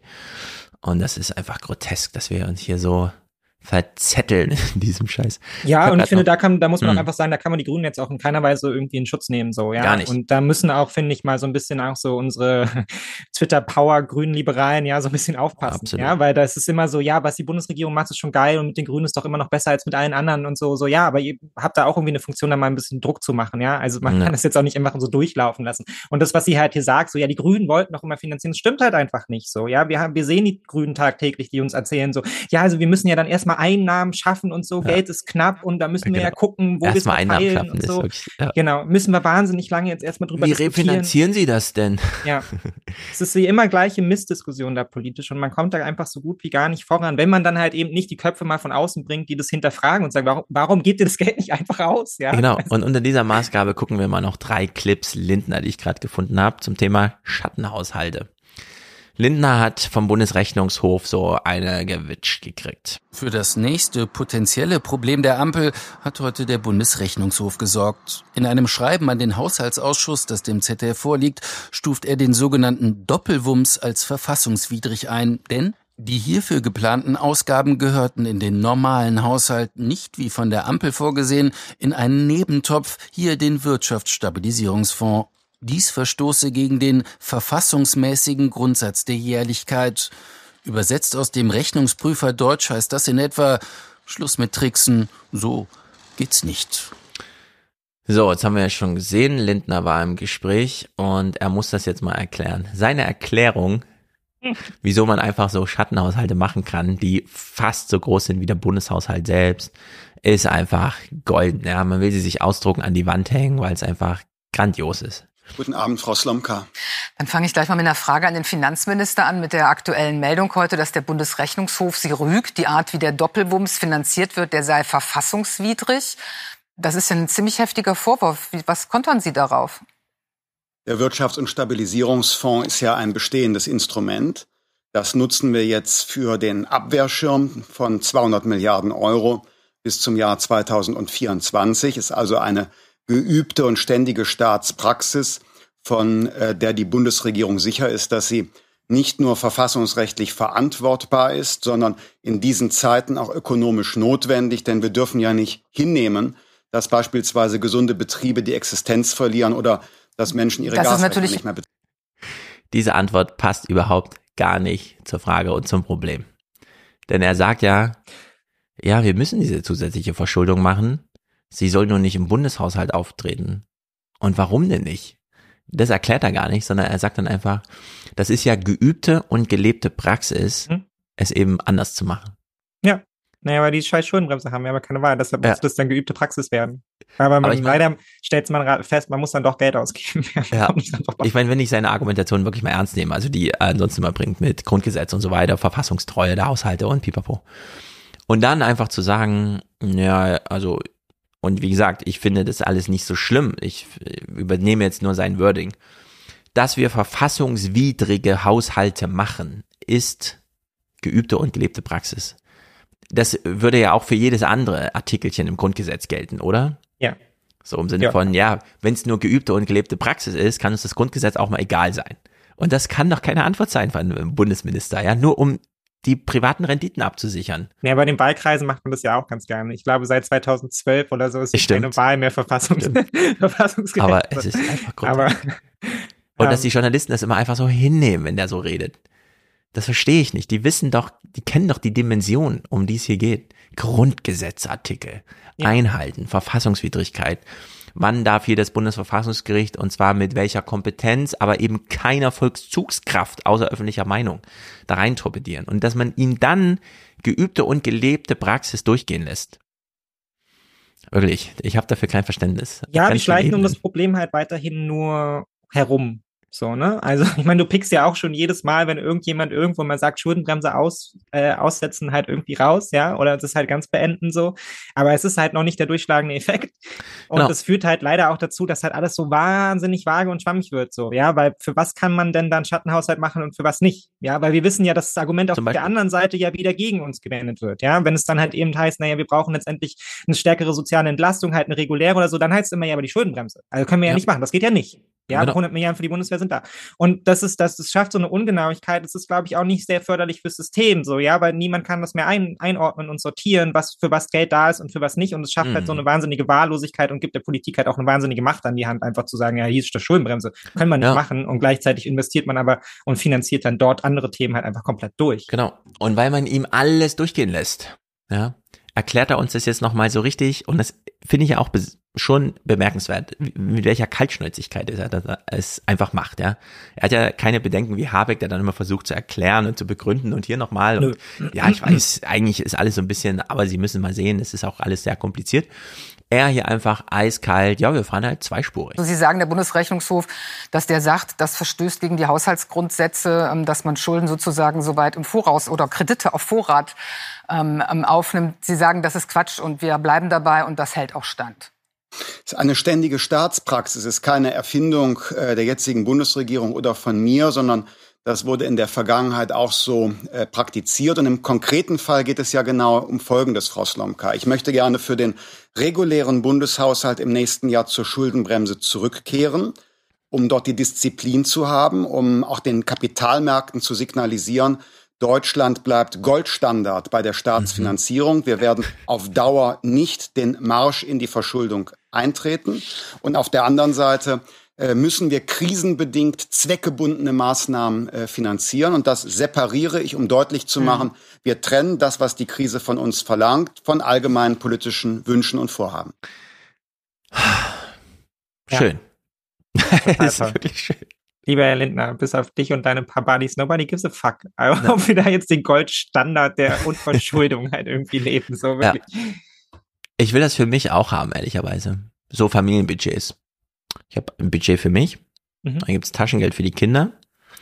Dann gibt's alles, was hier so anfällt, was man so bezahlen muss jeden Monat fürs Wohnen und so, fürs Essen, damit der Kühlschrank voll ist. Und dann hätte ich gerne noch so ein Wellnessbudget. genau. Und ich will aber, dass der Goldstandard bei allem anderen eingehalten wird. Das heißt, beim Wellnessbudget, ich hau einfach 20.000 Euro im Monat raus. Und das beeinflusst aber das andere alles nicht. Nee, ist gelebte Praxis. Ich bleibe beim Goldstandard äh, Taschengeld der Kinder zum Beispiel. Ja. 10 Euro pro Monat kriegt jeder. Das ist Fällt Goldstandard. auch niemandem auf. Genau. Ist ja versteckt, ist ja ein Schattenhaus. Keiner gesehen. Das ist gelebte Staatspraxis und ab jetzt, ja, so simsalabim, habe ich einfach jeden Tag Wellness, zwei Stunden. Cool. So macht er die Politik. ja, das ist ist so unglaublich. bescheuert. das merken die Nachbarn gar nicht, äh, dass ich mir wirklich was rausnehme auf großen Fuß lebe, weil ich bleibe ja beim Goldstandard. Ich bezahle meine Müllgebühren, das Auto kommt, holt den Müll ab. Äh, alles, Solange wir sagen, dass wir irgendwann die Schuldenbremse wieder einhalten, ist ja klar, Ja. dass wir sie irgendwann wieder einhalten. jeder weitere Also das ist, haben wir ja gesetzt. So. Aber ich finde es auch wirklich, ich, manchmal bin ich in der Stadt in der Nähe, äh, so Palmgarten ist das hier in Frankfurt, da ist man manchmal. Und dann läuft man ja an der, ähm, wie heißt sie, KfW, Kreditanstalt für Wiederaufbau vorbei. Und die ist ja sozusagen, die macht ja das Wellnessprogramm, ne? Du hast halt die Verschuldung und die Haushalte, Bund, Länder und Kommunen, die Dreifaltigkeit des deutschen Staates. Und dann einfach noch die KfW daneben. Ja, wir haben so ein politisches Programm, das sollte mal finanziert werden, aber die Länder sollen es nicht finanzieren, die Kommunen können es nicht finanzieren und der Bund will es nicht finanzieren. Die KfW darf sich einfach verschulden. 60 Milliarden im Jahr, kein Problem. Taucht nirgendwo auf. Wird ein politisches Programm finanziert mit, irgendwelche Häuser werden gedämmt oder so. Also alles total richtig. Aber Lindner, ja, ist schön. Äh, beschreibe ich nicht in meine Bücher, findet also nicht statt. Die Goldstandard wird eingehalten. Und das ist so grotesk, ja, das so zu machen. Das ist wirklich, da einfach so eine vierte Ebene einzuziehen, die man dann halt, wo, wo Ja. andere Regeln gelten, damit die Goldstandards der anderen nicht, das ist, also, äh, Hut ab, Herr Lindner. Ich finde es nicht schlecht. Ich, Naja, ich finde genau ja, das das ist ja eine. Lebenslüge, mit der man leben kann. Ich habe ja nichts dagegen, dass sich Deutschland da so verschuldet. Ich finde es nur krass, wie der Lindner das macht. Ja, nee, also prinzipiell so, okay, ja, lieber die Schattenhaushalte, als die halt nicht zu haben. Ja, wenn das jetzt die Lösung ist, die sie damit gefunden haben, für den Moment okay. Ja, im, im Ja. Hinterkopf ist halt immer so ein bisschen das Problem, so, ja, aber ich check dann halt auch keiner. Also wir können ja nicht in der Gesellschaft immer erzählen, ja, wir müssen halt sparen wie die schwäbische Hausfrau und dann machen wir es halt nicht, aber irgendwie doch. und also ich glaube, das sorgt einfach für massive Verwirrung. So, das ist so ein bisschen das, was ich so als größeres, größeres Problem dann auch irgendwo sehe. Also ja, irgendwann Lindner muss nur hoffen, dass es die Journalisten nicht weiter interessiert, so dass Opa Ja. nur weiterhin denkt, ja klar, Schuldenbremse ist Goldstandard, wird eingehalten, wähle ich. Ja, genau, gut. das wäre das ist halt schade, dass sie das dann immer wählen, die Schuldenbremse. Und alles, alles gut. Dass die Europäer daneben immer stehen und sagen, ey, ihr Deutschen, ihr haut so viel Geld raus und gesteht es uns nicht zu, das kann man ja im Zweifel einfach verschweigen. Ja, ich finde es auch ja gerade mit 15 Blick Jahre auf die gemacht. KfW, dass du sie genannt hast, so lustig, weil ich muss ja auf Arbeit auch immer so Artikel zuordnen. Es läuft ja super viel ein, dann von allen möglichen Unternehmen und ganz viele Unternehmen finden ja nicht tagtäglich in den Medien statt. So, da hast du dann Mhm. halt mal alle paar Tage halt irgendwie einen Bericht. Die KfW ist immer dabei, weil die KfW ballert konstant Geld raus. Ja, das ist mega geil. Die hauen rechts und links und tauchen aber im Haushalt nicht auf. Jeden Tag, jeden Tag ballert die KfW wieder in irgendwo Startups, ja, Wirtschaft hier, Wirtschaft da, so kein Problem. Ja, die sitzen hier in Frankfurt. Die Börse ist auch in Frankfurt. Die gehen da einfach hin zum Kapitalmarkt und sagen, ja, wir haben ja mal wieder so ein paar Anleihen, könnt ihr uns die mal abkaufen? Alle so, gerne, danke, ich wollte immer mal mein Geld sicher parken. Ja. Weil die KW einfach Deutschland ist. Jeder weiß es. Und Ja. es steht aber nicht in den formalen politischen Büchern. Also in der Hinsicht, ähm, ich finde es gut, dass es so ist. Und wie Lindner das erklärt, finde ich goldig. Also das, äh, ja, wie gesagt, Hut ab dafür. Ja, das muss man jetzt auch erstmal leisten, ne? Also das hat er jetzt halt an der Backe so. Das ist jetzt halt sein Modus, in dem er jetzt halt irgendwie vorkommen muss, ja, Mhm. weitermachen muss. So. Hat er keine andere Wahl dann irgendwie. Genau, Bin sehr gespannt, ob wir das Thema nochmal ganz Lindner. auf. Einfach weitermachen. Genau, genau, solange sich's für dich gut anfühlt. Geld wird ja gebraucht. Sehr gut. Damit haben wir hier äh, die ganzen äh, wirren und irren Sachen verhandelt. Ähm, wir müssen keine Clips gucken, dass der November mit Abstand und damit sind zweistellige Zahlen im Grad Celsius Einheitsbereich gemeint, der wärmste überhaupt ever war. Äh, also keine Ahnung, es ist der 28. November war hitzig, wie man auch die 30 Tage vorher, also selbst die ersten November, waren nie so heiß. Das ist wirklich, Ja, ich glaube, es ist allen aufgefallen, ja. Ja, wir haben es mit also wir können das jetzt noch thematisieren, aber ich glaube. Äh, also- Oktober meine ich, richtig. Wir Ja. haben ja noch Oktober. Also dieser Oktober jetzt war einfach, äh, ich werde im Chat drauf hingewiesen, genau, der Oktober. Also der Oktober war einfach, äh, was klimamäßig angeht, Horror. Ja. Also das verändert Ökosysteme in einer Geschwindigkeit. Da werden wir alle noch drüber staunen. In der Hinsicht äh, genießen wir die warmen Tage, solange sie noch folgenlos einfach nur als oh, schön warm und so Altweiber vor Winter genießen können. Gut. Grüßen wir dich, Mick, nach Berlin. Alle, die sich immer fragen, wer ist dieser Mick und so weiter. Fernsehpodcast.de. Immer wenn Mick hier ist, ist da drunter alles verlinkt, auch wie man Mick anschreiben kann, bei Twitter und wo auch immer. Und so, alles äh, und so weiter. Schreibt also an. vor allem liebes YouTube-Publikum, ne? Einfach fernsehpodcast.de, der Podcast hat eine Webseite, es findet nicht alles auf YouTube statt, wenn auch die Bildübertragung hier auf YouTube stattfindet. Gut, jetzt kommt Musik von Matthias. Ich habe nochmal mein Lieblingslied, eins meiner Lieblingslieder rausgesucht. Und danach Audiokommentare. Ich danke vor allem Francesco und Sam für die Aufklärung hinsichtlich äh, Iran und Arabien. und ich will hier nochmal ganz frech anfügen, Arabisch ist für mich auf Deutsch übersetzt die dort oder so. Ja, also ich meine nicht mit das arabische Land im Sinne von irgendwas, sondern ich meine nur da unten im Osten. Ah, ja, okay. Ja, ja, ja diese, diese, diese ganze Region da, ne, die man Genau. immer so ein bisschen schwer fassen kann, ja. Ich gehe sehr gerne persisch essen, gucke mir dann die an die Wand gemalten iranischen ähm, Karten und Gemälde an. Finde ich alles mega geil. Aber ich habe da gewisse politische Defizite. Aber wir haben ja ein kluges Publikum, also Francesco und Sam ist, glaube ich, klären uns auf. Und Niklas schickt dann auch nochmal zu Kasachstan nach. Er hat ja auch keine, also es ist riesig. Guckt euch mal Kasachstan auf der Karte an, da kriegt man ja eine Meise. Also in der Hinsicht, äh, haut rein, äh, viel Spaß mit den Audiokommentaren, insbesondere mit der Musik von Matthias. Und nächste Woche, ich weiß noch nicht ganz genau, weil wir machen den Salon so ein bisschen als Sonntagsfeuilleton. Nicht, dass ich mich mal überarbeite mit dieser ganzen Podcasterei. Und äh, genau, es wird aber via Podcast im November noch und nöcher geben. Haut rein. Ciao, ciao.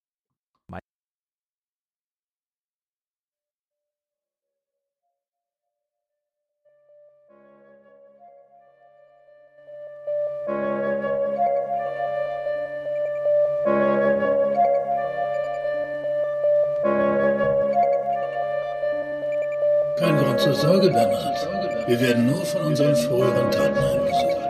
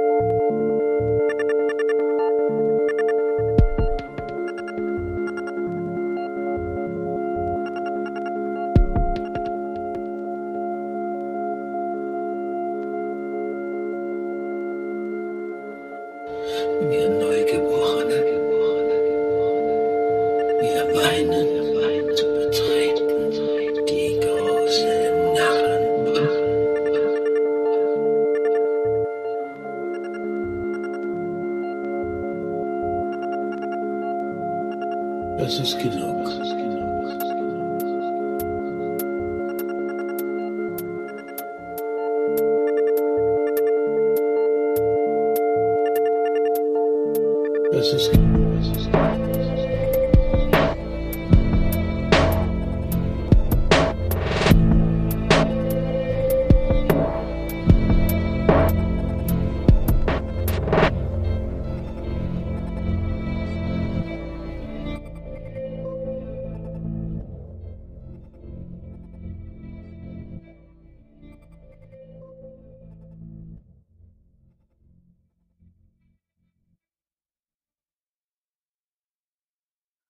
Hallo Stefan, hallo liebe Zuhörenden des Alias Podcasts da draußen. Hier ist der entblockte Francesco.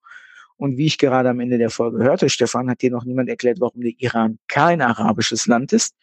Und da dachte ich mir, da mache ich ein kleines Impulsreferat, nennen wir es einfach so mal, zur Geschichte des Iran beziehungsweise Persiens, womit dann vielleicht sich auch besser erklärt, warum der Iran so eine Sonderrolle im Nahen Osten und in der muslimischen Welt einnimmt. Das Ganze geht also los, so 3000 vor Christus ungefähr im Gebiet des heutigen Südiran, in direkter Nachbarschaft und Konkurrenz zu Babylon, nämlich mit den Ilamitern. Und nachdem Babylon dann fällt, steigen die Elamiter auf und unter den Medern wird das Reich immer größer, bis dann unter anderem Kyros der Große, die vielleicht einzige Figur der Weltgeschichte, der gesamten Weltgeschichte, diesen Titel der Große tatsächlich verdient, weil es über ihn quasi keine schlechten Kritiken weder von außen noch von innen gibt. Also weder über ihn noch seinen Herrscherstil. Und ja, Persien wird dann eben die Superpower schlechthin, das Großreich, das einzige Weltreich seiner Zeit in seinen Ausmaßen und in seiner Macht. Und mit Kyros dem Großen gründet sich auch die Achämeniden-Dynastie. Die sagt einem erstmal nichts vielleicht, aber da kommt eine ganz wichtige Figur hervor aus dieser Dynastie und zwar Darius der, es ist glaube ich der dritte, ein Enkel oder Urenkel von Kyros dem Großen. Und das ist der, den wir aus dem Geschichtsunterricht kennen, weil er gegen Alexander verliert. Und unter ihm kollabiert eben das Persische Reich und Alexander beziehungsweise dann die Diadochen-Dynastien übernehmen die Gebiete.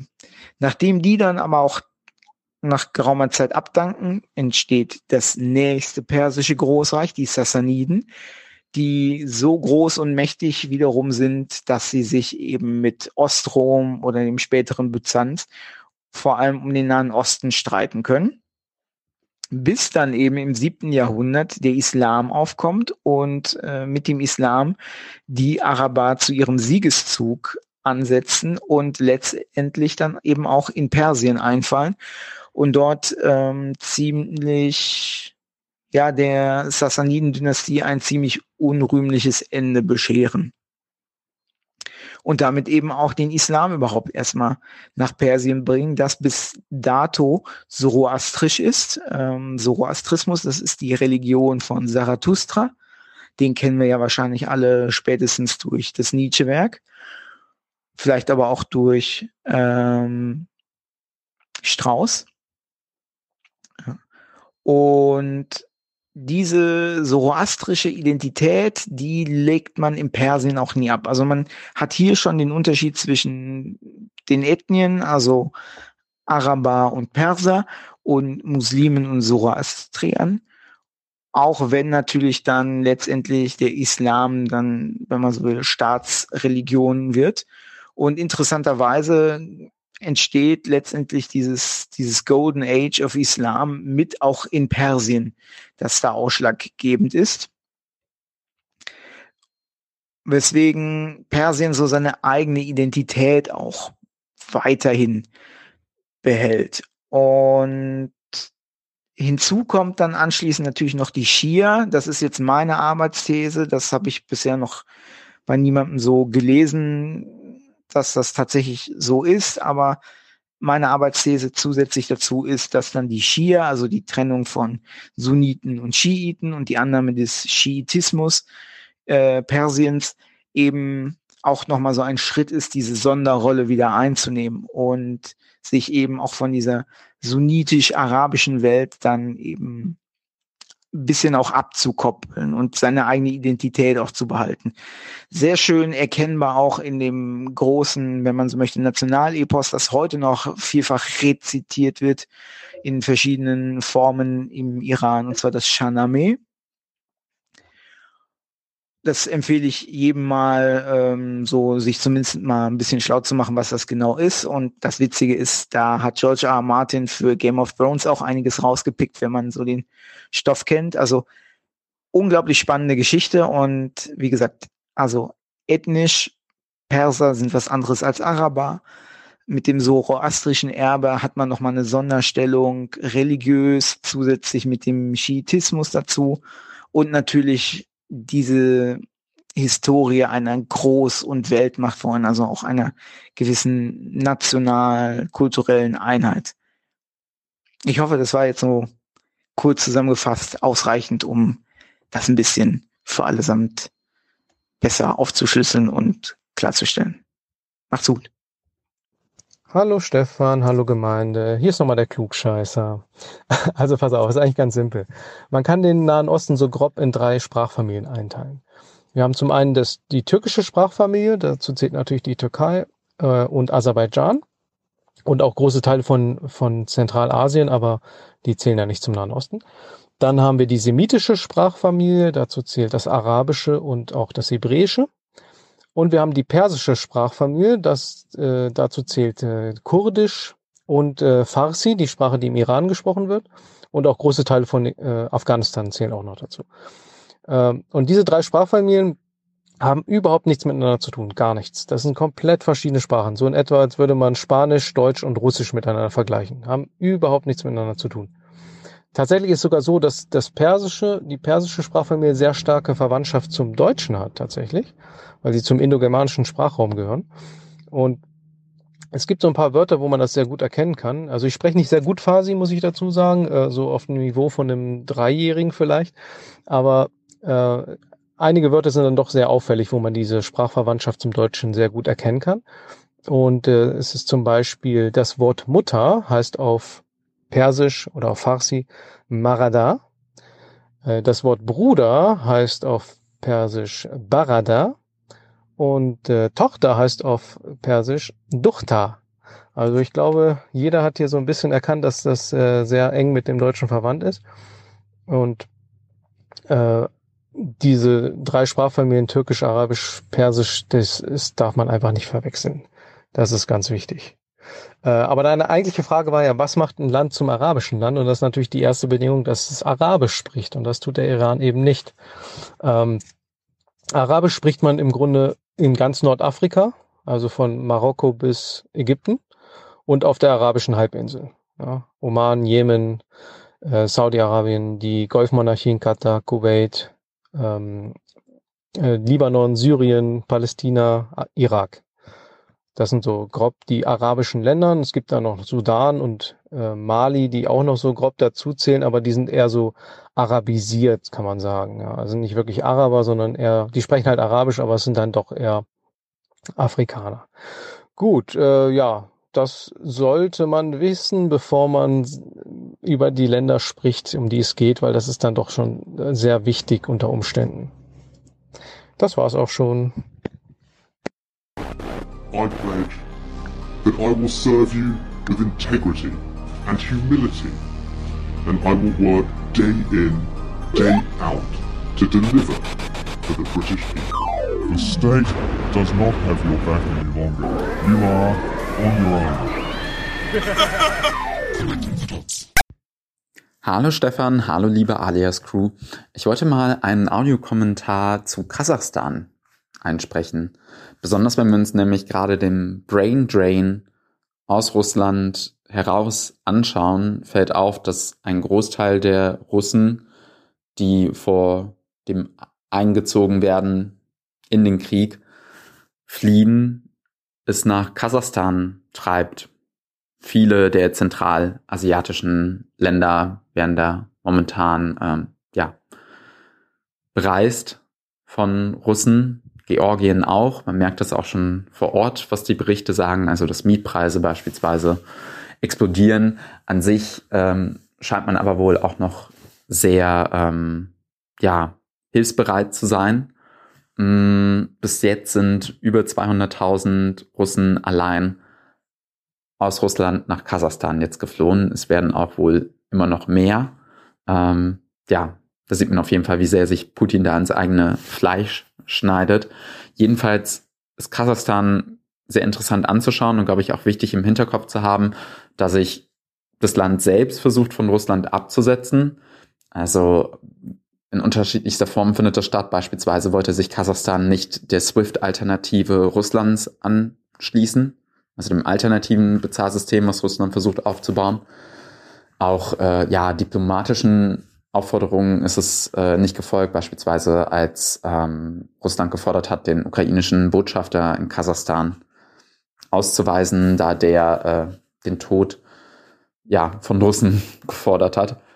Ähm, und ja, auch hat sich der Präsident klar dazu positioniert, letztens auch bei einer Konferenz ähm, zur Zusammenarbeit asiatischer Länder, ähm, wo Putin auf der einen Seite gesagt hat, dass er eigentlich jetzt nach den 300.000 Männern, die er da wohl eingezogen hat in Russland, es erstmal nicht nochmal eine Einziehungswelle geben soll.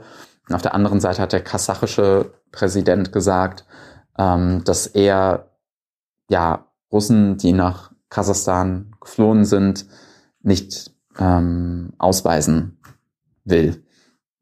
Die Frage, die es jetzt so im Hinterkopf äh, zu behalten geht, oder die politische Lage, ist, dass es in Kasachstan selbst, das hat man meistens gar nicht mehr im Kopf, wenn durch den Ukraine-Krieg, der kurz danach äh, ausgebrochen ist, dass Kasachstan selbst Anfang dieses Jahres noch krasse Proteste erlebt hat.